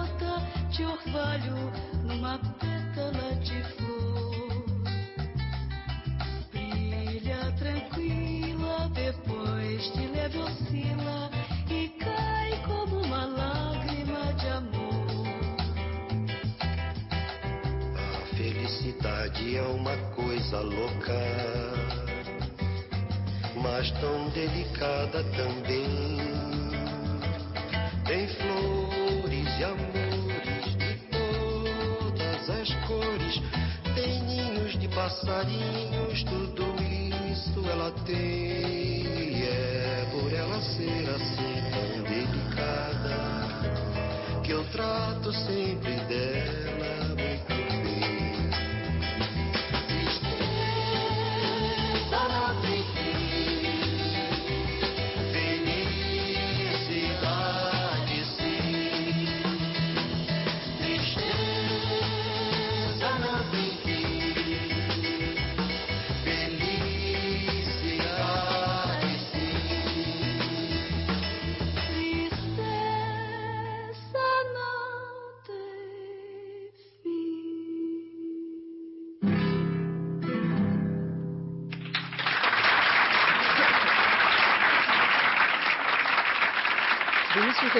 Pequinho, Maria Creuza, juntos fazendo a felicidade. De lunes a viernes. De 15 a 17, Gente de a pie, con Mario Weinfeld. Nacional en Tecnópolis. La radio pública transmite desde la feria más importante de ciencia, arte y tecnología. Durante julio, en vacaciones, te acompañamos con la mejor programación en vivo. Miércoles a viernes de 12 a 18. Sábado y domingo de 12 a 19. Tecnópolis. Lo vivís por Nacional. Marca País. Espacio cedido por la Dirección Nacional Electoral. Decidieron cerrar las escuelas en la pandemia y llamarnos asesinos. Decidimos abrirlas. Hagamos el cambio de nuestras vidas. Horacio Rodríguez Larreta, Gerardo Morales, precandidatos a presidente y vicepresidente de la Nación. Lista 132A, Juntos por el Cambio. Espacio cedido por la Dirección Nacional Electoral. Massa nos empobreció. Jesús Presidente, Daniela Gasparini, diputada nacional. Cava, lista 40A, azul y rojo, libres del sur. Temporada invierno. Nacional. Todos los climas. La radio pública. Espacio cedido por la Dirección Nacional Electoral. Frente a tanta derecha, vamos con la izquierda que se planta. Gabriel Solano, presidente. Vilma Ripoll, vice. Frente a Izquierda Unidad, lista 136. Pequeños grandes hábitos. Separar los residuos y dejar los reciclables limpios y secos dentro del contenedor verde son pequeños hábitos que podemos sumar para empezar a generar grandes cambios. Juntos podemos construir un futuro mejor. Conoce más en buenosaires.gov.ar barra Ciudad Verde. Brazos abiertos. Buenos Aires Ciudad. Espacio cedido por la Dirección Nacional Electoral. Fuerza para bancarnos los paros, los piquetes, los bloqueos, las piedras y los morteros. Si no es todo, es nada. Bienvenida a la Fuerza del Cambio. Maximiliano Guerra, Dayana Fernández Bolero, Damián Arabia, Silvana Giudici, precandidatos a diputados nacionales por la Ciudad Autónoma de Buenos Aires. La Fuerza del Cambio, Juntos por el Cambio, lista 504B. Miércoles. Todos los días. Nacional. La radio pública. Toda la información y el mejor análisis en Gente de a pie. Con Mario Weinfeld. Gran editorial Mario Noy con canto incluido, buenísimo. Y bueno, los, los andariegos en los 70 cantan un temita de aerolíneas argentinas. Y sin lugar de estúpidamente pensar que con la leche se financia aerolínea, no pensamos en sacarle el IVA a la leche. Abrazos. Y tenemos aquí WhatsApp de la radio eh, Gente de a pie. Dice, el sentido de aerolíneas del Estado-Nación es el mismo que cuando se habla del presupuesto de la TV pública. Hay un tema de Jiménez Agüero. No me abandones ahora, que en su intro de 20-30 segundos demuestra el sentido del costo de una radio nacional. Eh, esto es, si lo vale y mucho, dice Maxi. eh, estamos tratando de leer algunos de los otros mensajes que están accediendo, perdón allí. Eh, para gente de a pie me gustaría escuchar la noche por Salvatore Adamo, un belga que cantaba en español, hijo de mineros que nació en una ciudad muy triste como su voz, tan dulce. Abrazo, Gigi, que ya lo pasamos a Migue y a todo el equipo para que sepan, para que sepan también y lo sigan haciendo aquellos oyentes que quieran dejar su pedido al WhatsApp, perdón, al contestador de la radio 0810 0870 o al WhatsApp 113 870 7485. Creo que hay un mensaje más. Buenas tardes, eh, Hugo de Vicente López. No, me estaba acordando de un hecho eh, muy público, muy importante, fue la, el robo de las manos de Perón. ¿Por qué no se investiga más? Nadie habla, nadie dice nada. Chao, un abrazo. Agradecemos a Gustavo de Bolsón por los elogios a la locutora. Después Elsa desde Córdoba dice, qué poema, qué música, qué exquisito gusto. Gracias Martín, refiriéndose a lo que acabamos de compartir hace un ratito nada más. Eh, también otro oyente que dice, Luis, de 3 de febrero, así conquisté a quien después fue mi esposa. La invité a ver a Vinicius, Toquiño y Creusa en el San Martín, dice Luis, de 3 de febrero. Hola Mario, desde aquí de Palomar, Laila ¿No sería el momento de volver a usar para sentir esa pertenencia que en algún momento se sintió, que Aerolíneas Argentinas es su compañía? Yo era joven y así se propagandizaba Aerolíneas Argentinas, su compañía. Un abrazo, que tengan muy buena tarde.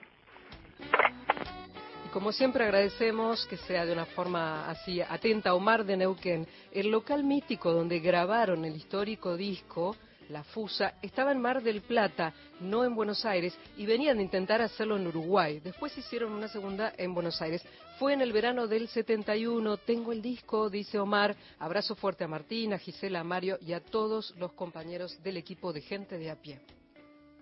Ah, reconstruimos la historia con toda la oyentada, la, la, la, armamos fenómeno, armamos el rompecabezas y, va, y vaya si nos agrada, pues eso quiere decir que nos están escuchando, que, que algo interese y demás. Pasamos a esta sección pequeña, breve que venimos haciendo, Martín, sobre los debates políticos, sobre los debates en política, los debates televisados. Hablamos algo a la pasada, porque no somos quién, pero hablamos algo del famoso debate Kennedy-Nixon, hablamos algo del debate Sadi-Caputo con algún audio clásico, y ahora paso a recordar un debate que se dio en el año 1987, el primer relevo de gobernadores. En la recuperación democrática fue una paliza para el gobierno de Raúl Alfonsín, fue una derrota muy amplia donde ganaron unos cuantos gobernadores peronistas que recobraron una cantidad de provincias que gobernaron los radicales del 83 con la oleada alfonsinista. Ese, ese, esa elección en la elección de gobernadores bonaerenses se enfrentaron eh, Casela y eh, Antonio Cafiero. Y Juan Carlos Casela, eh, un debate larguísimo, larguísimo por la tele, pero con, con, una duración y un formato que ahora no suelen tener, aunque había alguna idea de tiempos y demás. Y vamos a escuchar el cierre, las voces de ambos, la elección la ganó eh, la ganó Antonio Cafiero un, eh, poco tiempo después, esto fue en agosto, la elección, la elección fue en septiembre, y escuchemos ahora el cierre Primero Casela, luego Cafiero, por la TV, uno de los debates pioneros en la recuperación democrática. Hoy, los mismos hombres que fueron incapaces de sustituir la ausencia de Perón se ofrecen ante la sociedad como candidatos para gobernar. Porque en definitiva, y con todo el respeto que me merecen, Cafiero, Luder y Rucauf eran los hombres que tenían máximas responsabilidades en esa república declinante. Yo le pido que usted haga el mismo examen con nuestro gobierno y haga su balance final. Además, le quiero decir que yo tengo plena confianza en que usted va a hacer bien este balance. ¿Su tiempo? No hemos tenido una sola reflexión por parte del candidato radical acerca del porqué de esta crisis y cómo se va a solucionar esta crisis. Lo único que él ha traído a colación en este debate es lo que pasó hace 10 o 12 años. Mirar el pasado, reavivar los miedos, olvidarse de que el gobierno, el, gobierno constitucional después de la muerte de Perón fue hackeado por el inminente golpe militar. Yo hubiera preferido que en vez de ese anecdotario del pasado nos hubiese dicho el doctor Casella qué vamos a hacer con la inflación de agosto de 1987 ¿Qué vamos a hacer con los 500.000 desocupados de agosto de 1987? Y hablo solo de la provincia de Buenos Aires. ¿Qué vamos a hacer con los 53.000 millones de deuda externa a los cuales el gobierno radical ha agregado una buena cuota desde el 83 acá? ¿Qué vamos a hacer en definitiva con el salario de nuestros trabajadores, con la jubilación de nuestros hombres, de nuestros hombres y mujeres? Que me hubiera dicho qué esperanza tienen nuestros jóvenes de alcanzar trabajo, qué esperanza tienen nuestras mujeres de tener seguridad en las calles. Yo le digo a los argentinos y le digo a los bonaerenses, el, 7, el 6 de septiembre podemos cambiar esto. No le dé su voto al miedo, no le dé su voto a la resignación, no le dé su voto a la inercia, dele el voto a la esperanza, dele el voto a la dinámica de un país que no quiere seguir sometido a este proceso de estrangulamiento al que está condenado. Dele el voto a la audacia si usted quiere, dele el voto al coraje si usted se anima. Se lo digo a ustedes, muchachos. Un Cafiero, eh, un Casela sereno, pero señalando, un Juan Juan Manuel Casela, el Juanchi, y Cafiero, que en definitiva ganó la elección, siempre este y te escucho Martín porque yo ese debate Sí, lo ve- seguí no, maravilloso, maravilloso. Además, eh, qué bien se escucha. Sí, qué bien Eh, se escucha, Una, sí. una consideración sobre el, sobre el estado del archivo. Eh, tienen un poco de razón, Cafiero. Sí, Casela quería que, que sea una llama eterna el cajón prendido de Herminio, ¿no? Claro. El terror, digamos, a la Claro. vuelta al poder del peronismo, ¿no? Y bueno, y ya la democracia empezaba a tener sus propios quilombos, ¿no? Y sus propios quilombos grandes, siempre previo a la tormenta peor, ¿no? Porque después de eso vino el 87, 88, bueno, el 87 estaba Claro. ocurriendo, pero el 88, 89 y todo lo que mucho respeto igual Sí. no así un tono incluso en Casela que dice con todo respeto no porque Sí. nombra a Rucau nombra a Luder nombra a Cafiero me gusta me gusta ese tono y es el- la, la gran década de la política no de la clase política. Sí, entre otras cosas, uno, la, la que da el pase y dice su tiempo es Magdalena Ruiz Es Magdalena, no me había dado que era, cuenta. que era la que, sí, yo, no- yo no, no me acordaba tanto de eso, que es Magdalena, me lo, me lo señala a mí, que quiso este corte que quedó tan limpio y tan preciso, y era Magdalena, y ese debate, sí, después en otro, alguna vez conté. no pues después no hubo debate de Ángelos Pérez te No, la, después la no silla hubo. vacía Ese, ese, esa silla vacía también Claro. tenemos el audio. Ojo al piojo, no acá, no ahora. Y ahí también, alguna vez ya le propiné a los oyentes que uno estaba, quien les habla, en un lugar segundón, pero estaba al fin y al cabo en el equipo de campaña, Antonio Cafiero, y que fuimos a preparar ese debate con una devoción y qué sé yo, súper interesante, alguna anécdota que nos quedó y demás, y lo que se estudiaba y lo que se preparaba eso, la importancia que se le dio era crucial, y bueno, la victoria de Cafiero, del Pilo Bordón en Santa Fe, de Jorge Busti, estamos hablando de figuras que se consagraron, de Jorge Busti en Entre Ríos y demás, estoy diciendo la- las más gruesas, los radicales ganaron en Córdoba. O sea, pudieron ganar en Córdoba a Eduardo Angelos, que haría en eso pie luego para ser candidato a presidente en el 89.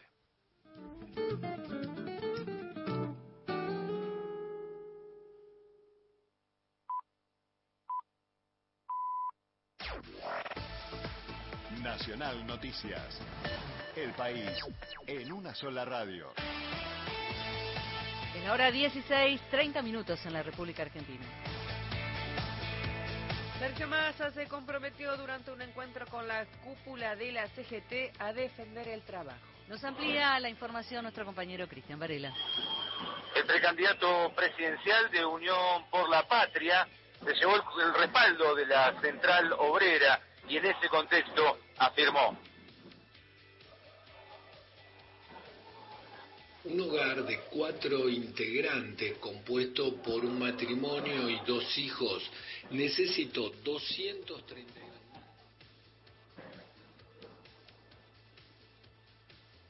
puedan mirar a la Casa de Gobierno y sentir que tienen un presidente de los trabajadores, porque a eso vengo, a comprometerme con ustedes, a defender el trabajo, a articular con ustedes, porque la Argentina de la producción y el trabajo, la Argentina de la venta de trabajo argentino al mundo, es la que nos va a sacar adelante.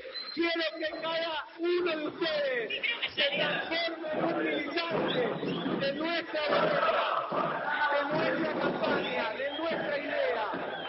porque es en defensa de la Argentina, porque es en defensa del trabajo, porque es en defensa de la producción nacional, porque es contra la Argentina de la especulación y de los vivos de la patria financiera. Esa es la tarea que tenemos.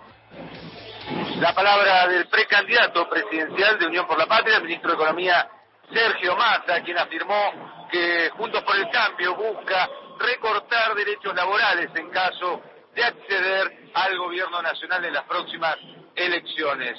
Eh, la fórmula estuvo acompañada por eh, el ministro del Interior, Eduardo Guado de Pedro, en la CGT que se encuentra colmada de referentes de los trabajadores. Informó Cristian Varela para Radio Nacional.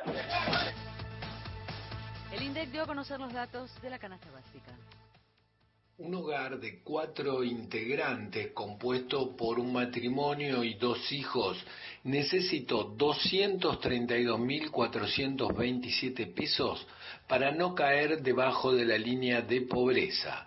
Para la línea de indigencia, este mismo hogar necesitó 104.227 pesos. Esto se desprende del informe entregado por el Instituto Nacional de Estadísticas y Censos respecto a la canasta básica total que indica la línea de pobreza y la canasta básica alimentaria. La canasta básica eh, total aumentó un 6,7%, mientras que la canasta básica alimentaria aumentó un 5,2%. Desde el Ministerio de Economía informó Gerardo Mazzocchi para Radio Nacional. Deportes. La información con Daniel Corujo. Bien, siguen las finales de la Liga Mundial de Voley que reúne a los ocho mejores equipos del mundo en Polonia. En cuarto de final, categórica derrota del equipo argentino que dirige Marcelo Méndez. Perdió ante Italia, el actual campeón del mundo, por 25-17, 25-13 y 25-14 los parciales. Datos del tiempo. En las Lomitas, Formosa, temperatura 19 grados, humedad 33%, cielo parcialmente nublado. Y en la ciudad de Buenos Aires, temperatura 11 grados 9 décimas, humedad 53%, cielo cubierto. Informó la radio pública en todo el país. Más info en radionacional.com.ar. Tu verdad, tu identidad está en el día. Radio Nacional. Mario Weinfeld y un gran equipo hacen gente de a pie. Por Nacional. La radio pública.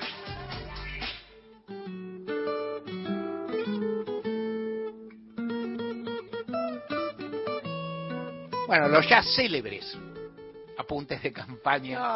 Sí, no, es impresionante, nos están llamando. Celebérrimos, dice. Sí. Yo le, te- te- le tengo el pulso a la campaña, ¿no? Una campaña vertiginosa y yo la corro atrás. Eh, se produce información todo el tiempo, que yo, por ejemplo, esta, esta tarde estuvo Sergio Massa en la CGT, ¿no? Y habló de, de la defensa del salario. Pero vamos a hacer un repasito, por lo menos, de, de estos días. Yo destaco estos hechos sobresalientes que me parece que, que- que son que son interesantes, sobre todo viendo un poco eh, los digamos las tensiones y los debates que están adentro de las coaliciones y que obviamente también las trascienden y son debates entre las coaliciones, ¿no? Por ahora está muy marcada la interna, sobre todo en Juntos, donde esta semana hubo de nuevo un capítulo de cortocircuito entre Bullrich y Larreta. La semana pasada hubo también, fue una semana intensa, sobre todo en- acá en el distrito, en Capital Federal, que después voy a mencionar porque vamos a también tener algo para decir sobre Lustó, que viene como picando y que viene, este, digamos, haciendo una campaña enérgica, ¿no? Es decir, eh, seguramente es quien corre de atrás, ¿no? Contra, contra Jorge Macri, que todavía hay, se piensa, o se, se supone, capítulos judiciales por, por escribirse, ¿no? Sobre su situación y su paso como candidato en la capital. Bueno, esta semana decía el cortocircuito de Bullrich y, y Larreta. ¿Con qué tiene que ver? Primero con las declaraciones de un diputado que se llama Juan Manuel López, que está vinculado a la coalición cívica, y que hizo una mención en una entrevista, ¿no? Donde decía algo así que había visto, justo que había- hablábamos fuera de aire, la serie de 2001, y que le parecía que lo de Bullrich iba a ser una nueva serie, ¿no? Y que, iba, y que, se, y que él tenía miedo de que eh, se repitan, ¿no? Eh, él decía, yo cuando lo charlo con amigos, lo pongo en términos de series televisivas. El simpático este, Juan Manuel López. Yo me imagino una presidencia de Milei como la segunda temporada del Reino, que es un delirio, ¿no? Que Claro. es, eh, esta- esa serie, esa ficción sobre un líder mesiánico y evangélico.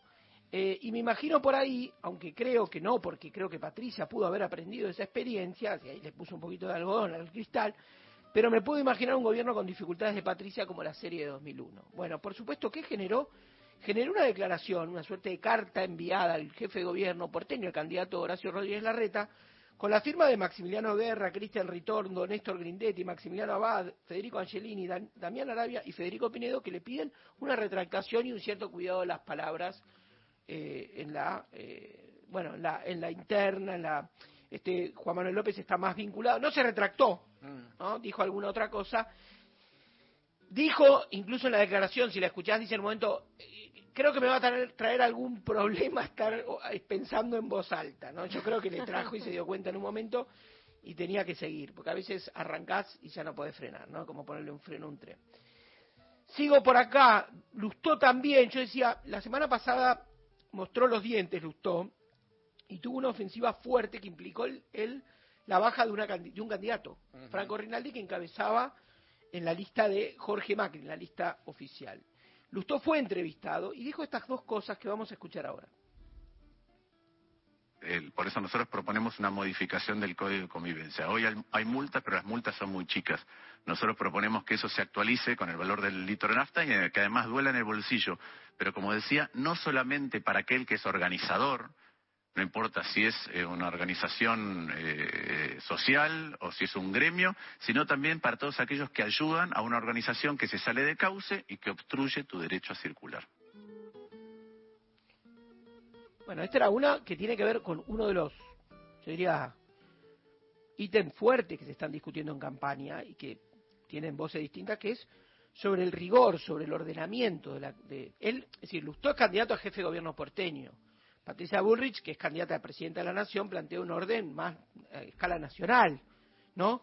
Lustó viene más enfilado del lado de la reta, pero la reta tampoco está tan decidido, eh, está, estaba jugando en, un punto medio, si se quiere, por decirlo de alguna manera, pero tiene, lo acompaña este, eh, Gerardo Morales, ¿no? que viene también este, mostrando, o, sí, digamos, las decisiones que, que tomó, las represiones que hubo en Jujuy, viene mostrando un posible escenario. Pero esta es una discusión que tiene, voces críticas aparecieron, incluso apareció Margarita Stolbizer a, cuestionar eh, la línea dura, la línea mano dura que maneja juntos. Es una dirigente cercana en algún punto. Yo ya no sé si es cercanía personal más que política en algún punto, porque no lo integra. No creo que en este momento, o no, no, no recuerdo dónde está especialmente ubicada Margarita Stolbizer, debe estar incómoda, pero que tomó distancia de las posiciones de mano dura. ¿no? Este viene siendo uno de los grandes temas que adentro del cual está todo el prospecto.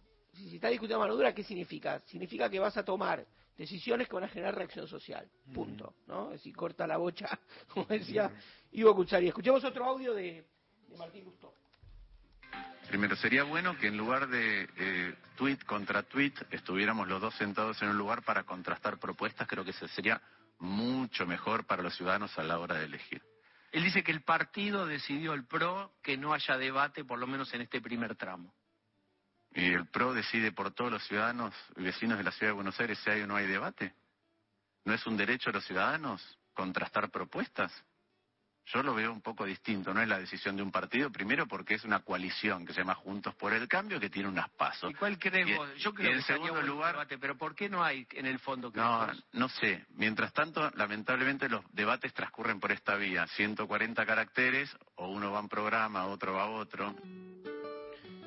Bueno, tema debate, no todo que tiene que ver con todo este programa es está todo integrado. Sí, sí, Nosotros que hablamos de debates, en general se dice, no, verdad de perogrullo, el que va atrás pide el debate, el que va primero tiene más para perder, cualquier error, cualquier situación, digamos, o, o que se destaque el otro, el rival, lo puede hacer perder puntos, puede ser, yo no creo en ninguna encuesta, más con, viendo lo de Santa Fe, supuestamente los ha depusado, estaban en empate técnico, o sea, qué sé yo, no sé si se hacen mal, se hacen a propósito, no se hacen, todos promedian la de los otros, entonces al final no la hace nadie.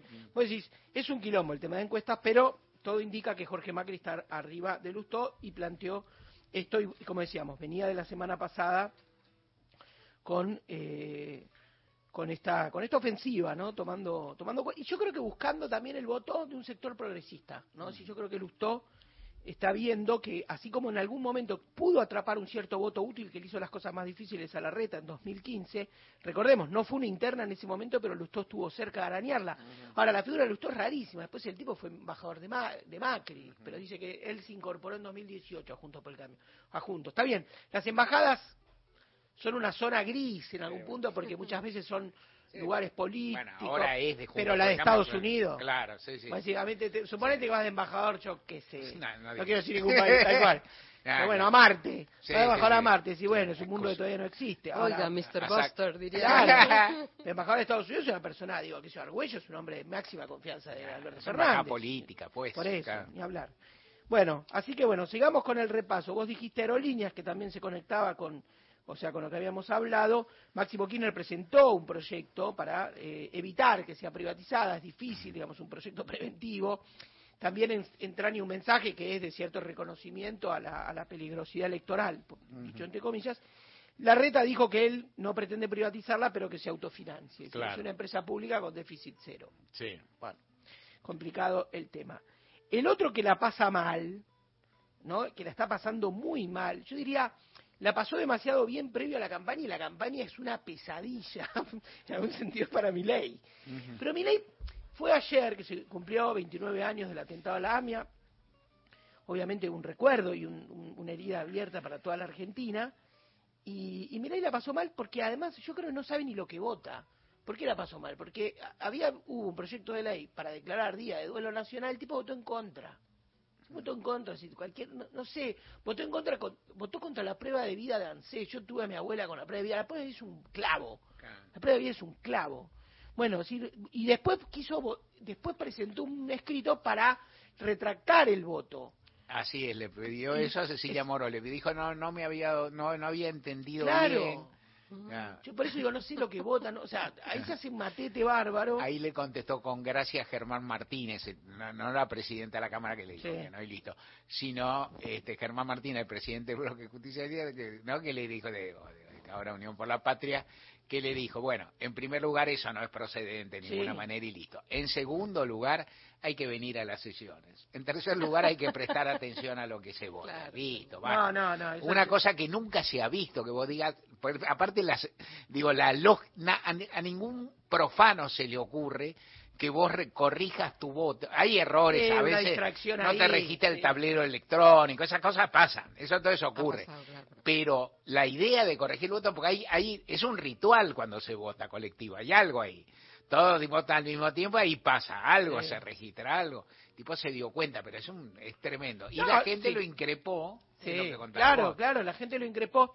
Lo que dicen es que el tipo, lo que puede hacer mi ley es sumar una suerte de observación en el acta. Claro. Para, para dejar asentado en la historia que, que fuiste medio nabo Sí. y que supuestamente no votaste lo que querías. Pero lo que no se puede es modificar el sentido del voto. Claro. Ya está, es un Sí. Mm. momento, un acto, ¿no?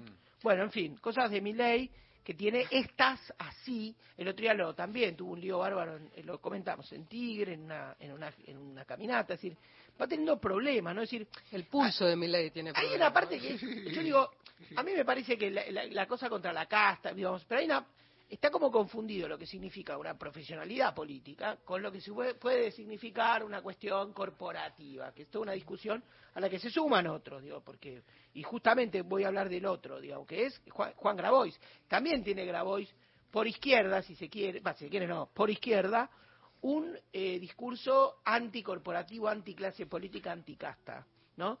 Eh, pero bueno, el desempeño profesional de un político también, es decir, también un político anticasta tiene que ser un profesional de la política. Estuvo con Carlos Pagni y estuvo después de, acá fue comentado, del domingo electoral en Santa Fe, donde dio la sorpresa en Rosario, es decir, el gran dato fue el triunfo del no peronismo en Santa Fe. Santa Fe, pues lo imagino, ya pasamos por esto, pero siempre tuvo como, tradicionalmente hubo tres bloques electorales fuertes, ¿no? Si estuvo el socialismo, estaba el PRO, ¿se acuerdan con Delcel? Y estaba el peronismo. Acá se unificaron los bloques no peronistas, ¿no? Y, y tuvieron un resultado electoral de algún modo sorprendente. Pero en Rosario apareció Ciudad Futura, que es un, eh, un agrupamiento político de impronta juvenil y, y- y diría de algún, como, como se decían muchas muchas veces en los años, en los primeros 2000, previos al kirchnerismo, independiente, ¿no?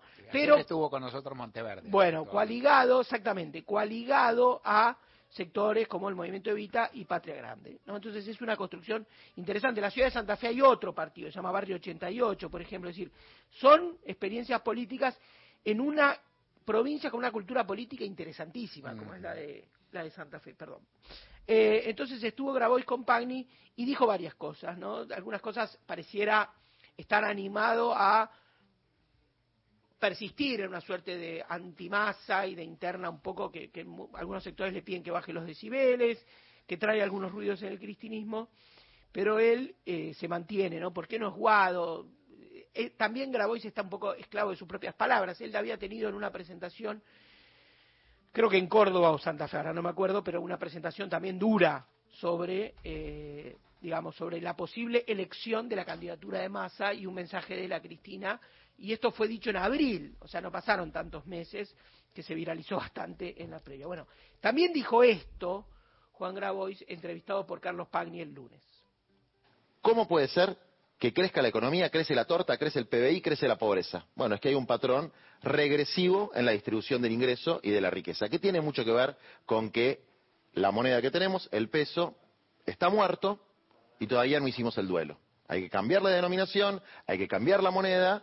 Nosotros tenemos un planteo sobre la unificación monetaria con Brasil. Se puede revisar, pero evidentemente con esta moneda no vamos para ningún lado. Bueno, un diagnóstico duro, parece más simplificado, ¿no? ¿Qué significa cambiar una moneda? ¿no? No hubo tantos cambios de moneda en la Argentina. El último es el peso que tenemos en una realidad completamente distinta, ¿no? Cuando fue la, la hoy lo hablaba Keller, ¿no? El, digamos, el inicio del plan de convertibilidad y la, y la vuelta al peso argentino, la anterior había sido en 1986 el plan austral, que fracasó a los poco, al poquísimo tiempo, ¿no? Una moneda que se devaluó rápido y ahora sí estamos en presencia de una moneda que se devalúa. Ahora, un proceso de unificación monetaria con Brasil puede llevar mucho tiempo y además hay que ver, ¿no? Decir, las, las, eh, los climas políticos de Brasil y de la Argentina parecen bastante cambiantes, ¿no? Es decir, parecen pendular y, y entonces ahí decís, bueno, se necesitaría, a lo mejor hubiese sido, y de algún modo lo fue, el Banco del Sur, es decir, algunos proyectos que puedan engarzar las macroeconomías en países que habían logrado, por lo menos en los primeros, la primera década y pico de este siglo, estabilidad política, ¿no? Primero habría que construir esa estabilidad política y es difícil, pero bueno, así se presentó Grabois, confía en que tiene un potencial electoral, creo que, creo que en algún sentido, al final del camino, de este breve camino, pero intenso, uno diría Grabois se recibe político, ¿no? Grabois eh, toca más temas, Grabois empieza a hablar de cosas que no implican o no involucran exclusivamente el horizonte de los sectores populares de, de- de quien se pretende más representativo, sino que empieza a tener otros otros tonos, otras cuestiones. A mí me interesa el tema cuando él la plantea, lo que más me gusta, uno no es sommelier de, de- de candidatos, pero para mí la parte del lote, dice lote, vivienda, eh, ¿no? tierra y techo de la gente, me parece que ahí hay una cosa en un país que hace muchísimos años no tiene crédito hipotecario y eso es un tema que es un tema complicado para los sectores medios, porque uno dice, ¿cuál es? Él lo imagina como una cosa de, de distribución de tierras fiscales, es un viejo sueño argentino, y lo imagina también para los sectores populares, con participación de cooperativas, etcétera, etcétera.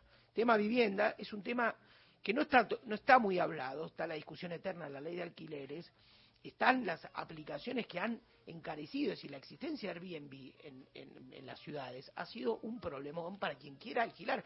Tengo casos cercanos de gente que se le vence contrato de alquiler y quedan en la lona. Sí. Quedan en la lona, se están dolarizando. Es decir, claro, vos tenés una vivienda, la pasás a Airbnb, que es esta economía de plataforma, viene un turista, te pagan dólares, vos estás chocho. Ahora, el tipo que se tiene que mudar, que tiene una familia, que no tiene. Realmente son cosas complicadísimas, ¿no? Y bueno, en la Argentina no hay crédito hipotecario, no existe. O sea, hay bancos, o sea, vos mandás un mail a las líneas de crédito de los bancos y te dicen, esto fue dado de baja hace años.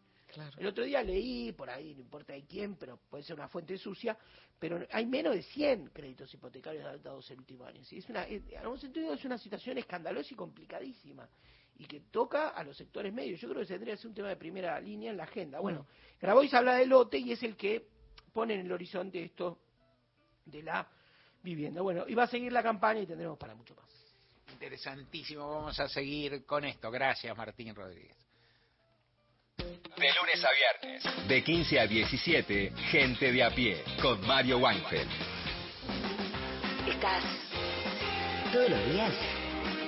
La radio pública. Espacio cedido por la Dirección Nacional Electoral. Vota Violeta Alonso, legisladora por la ciudad. Lista 350. Izquierda anticapitalista. La izquierda en la ciudad. Pequeño ¡Roditos! Sacar la basura de 19 a 21 horas y dejarla en bolsas cerradas dentro del contenedor negro o gris son pequeños hábitos que podemos sumar para empezar a generar grandes cambios. Juntos podemos construir un futuro mejor. Conoce más en buenosaires.gov.ar barra Ciudad Verde.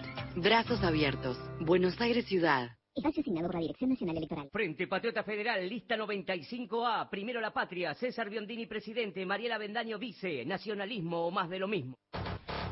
Ombú, inversión tecnológica en calzados de seguridad. Ombú, caminamos el futuro. Calzados Ombú, nuestro liderazgo a tus pies. Espacio cedido por la Dirección Nacional Electoral. Algunas cosas que pasan en nuestro país pueden hacernos perder la esperanza. Pero también es cierto que desde hace 15 años los que vivimos acá, en la ciudad, nos propusimos estar mejor y lo estamos logrando. Por eso te propongo que vayamos por lo que falta, por más y mejor salud, más y mejor educación, más orden y mejor seguridad. ¡Vamos! Martín Lusto, precandidato a jefe de gobierno de la ciudad de Buenos Aires. Lista 803A. Juntos por el cambio. Necesitamos orden, seguridad y justicia para ponerle un freno a los delincuentes. Estamos hartos de vivir en una ciudad sin libertad, hartos de lo mismo de siempre. Necesitamos de vos y del poder de tu voto para que la ciudad sea libre y que la libertad avance. Ramiro Marra, precandidato a jefe de gobierno de la ciudad de Buenos Aires. Lista La Ciudad Avanza, número 801. Va pasando el día. Seguís en Nacional. La radio pública. Somos gente de a pie. Vos y nosotros. Mario Weinfeld en Nacional. Sí, buenas tardes, Mario. Acordá, acordate de algo y decirle a la gente cuál es la frase que encrisparon a los radicales que usó Cafiero en la campaña. Cafiero ya. No les gustó nada esa. Cortito y al pie. Aparte Casela fue perdedor siempre. Cuando perdió la provincia de Buenos Aires, la gobernación. Buenas tardes, soy Víctor de Becar, dice este oyente por WhatsApp. Mientras los jueces actuaban en sus casitas, la reta mandó a los docentes y a las escuelas llenas de COVID. Muchos docentes se enfermaron y varios murieron por culpa de eso. Por eso les decimos asesino, dice este oyente, y eso se suma a lo de Favaloro, que a él le molesta que lo recuerden. Hola, buenas tardes, soy Eduardo de Colegiales. Con respecto al disco La Fusa, eh, el boliche existía en Santa Fe y Callao pero el disco no se pudo grabar ahí por problemas acústicos, se grabó en los estudios Ion, eh, con público en vivo. Y el que dice el oyente es un segundo disco, La Fusa en Mar del Plata, y la cantante es María Betania, a diferencia del primero que es María Creusa. María Creusa estaba embarazada y en su reemplazo vino María Betania. Muchas gracias por ese aporte que siempre suma a estos oyentes que son muy que me- atentos. Me corrigieron esa- tanto los oyentes que No, lo- no, hoy me voy diciendo que solo sé que me llamo Martín. No, El resto doy ¿y su apellido? ¿Y su apellido? Que lo decían los oyentes. Carlos Gali dice, buenas tardes compañeros, Eh, desde Villa Luzuriaga los saludo. Cada vez más, muchos comercios de esta zona están cobrando entre 5 y 10% más por abonar con tarjeta de débito. ¿Es legal? Gracias. Abrazo grande, dice Carlos Gali. Y después, Pablo, desde Rosario, nos escribe agradeciendo el espacio que dan a los oyentes en este programa. Buenas tardes. Los radicales siempre endilgando al peronismo la corrupción, el miedo, la muerte. De tanto en tanto hay que recordar a Regino Mathers, asesinado por la espalda en 1991, luego de denunciar los negociados de Eduardo Angelos. La familia del ingeniero siempre apuntó contra Mario Negri y Luis Medina Allende, dice este oyente, pero la justicia de ese momento desestimó las denuncias. Gracias, gracias, gracias. Y después Estela Maris de San Fernando acota, con muchos signos de exclamación, ¿qué producción son los oyentes? Eso, es verdad, entre la producción que tenemos, que es buenísimo. Hermoso. Y la producción de la- y la producción así, y es así y nos gusta también. Te pedimos que llames y nos ale- nos alegra y nos agrada que llames, nos agrada que estés enchufado, que estés escuchando lo que se va lo que se va diciendo y lo que va surgiendo en esta semana ha habido pequeños, son pequeños momentos de radio y lo pasamos muy muy bien. ¿Sabes, Sí. Martín? Estoy haciendo, pero la empiezo mañana. Estoy haciendo una encuesta random sobre qué votan los porteños. A la que, viste, cuando es un periodista el que hace estas encuestas, habría que poner entre paréntesis, entre los y porteños, taxistas. ¿Viste, no? Porque en general, pero vos sabés que me he encontrado con un par de votos. Tengo, cuando tenga 5 o 10 los vuelco al aire, pero por, por ahí cuando tenga 5.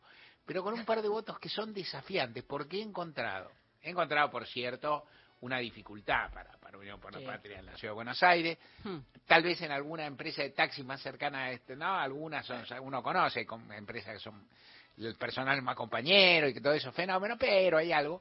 Pero he encontrado votos con que tienen que viste, viste los existen los los asesores de campaña que dicen la gente es muy emocional. Yo he encontrado votos de una sofisticación Ah. racional súper interesante. El otro día me dice uno, una, una, una persona, no importa quién, ya sabes, me dice, no me gusta ninguno de los candidatos, son todos pésimos. Son todos lo mismo, son fenómenos. ¿Usted a quién vota? No, yo no le digo a quién voto, digo porque yo voto a alguien, por ahí vamos a decir, "Pa, ¿por qué no me cuenta usted?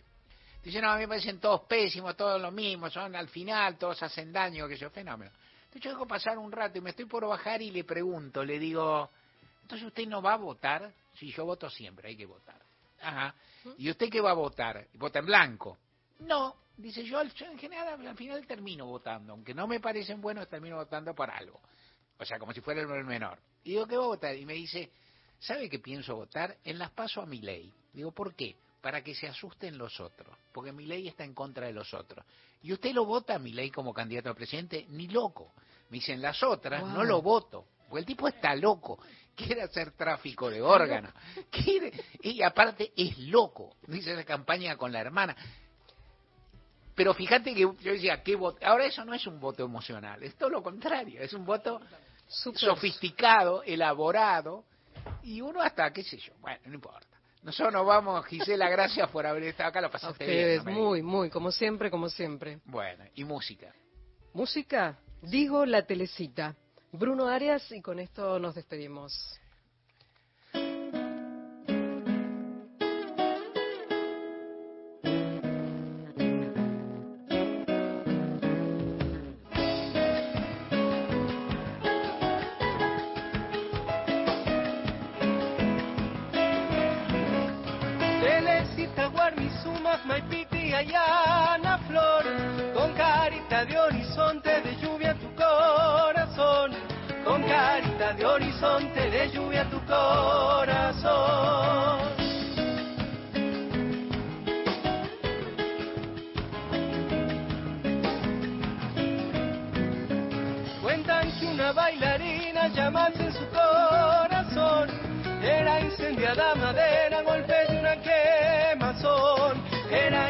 Era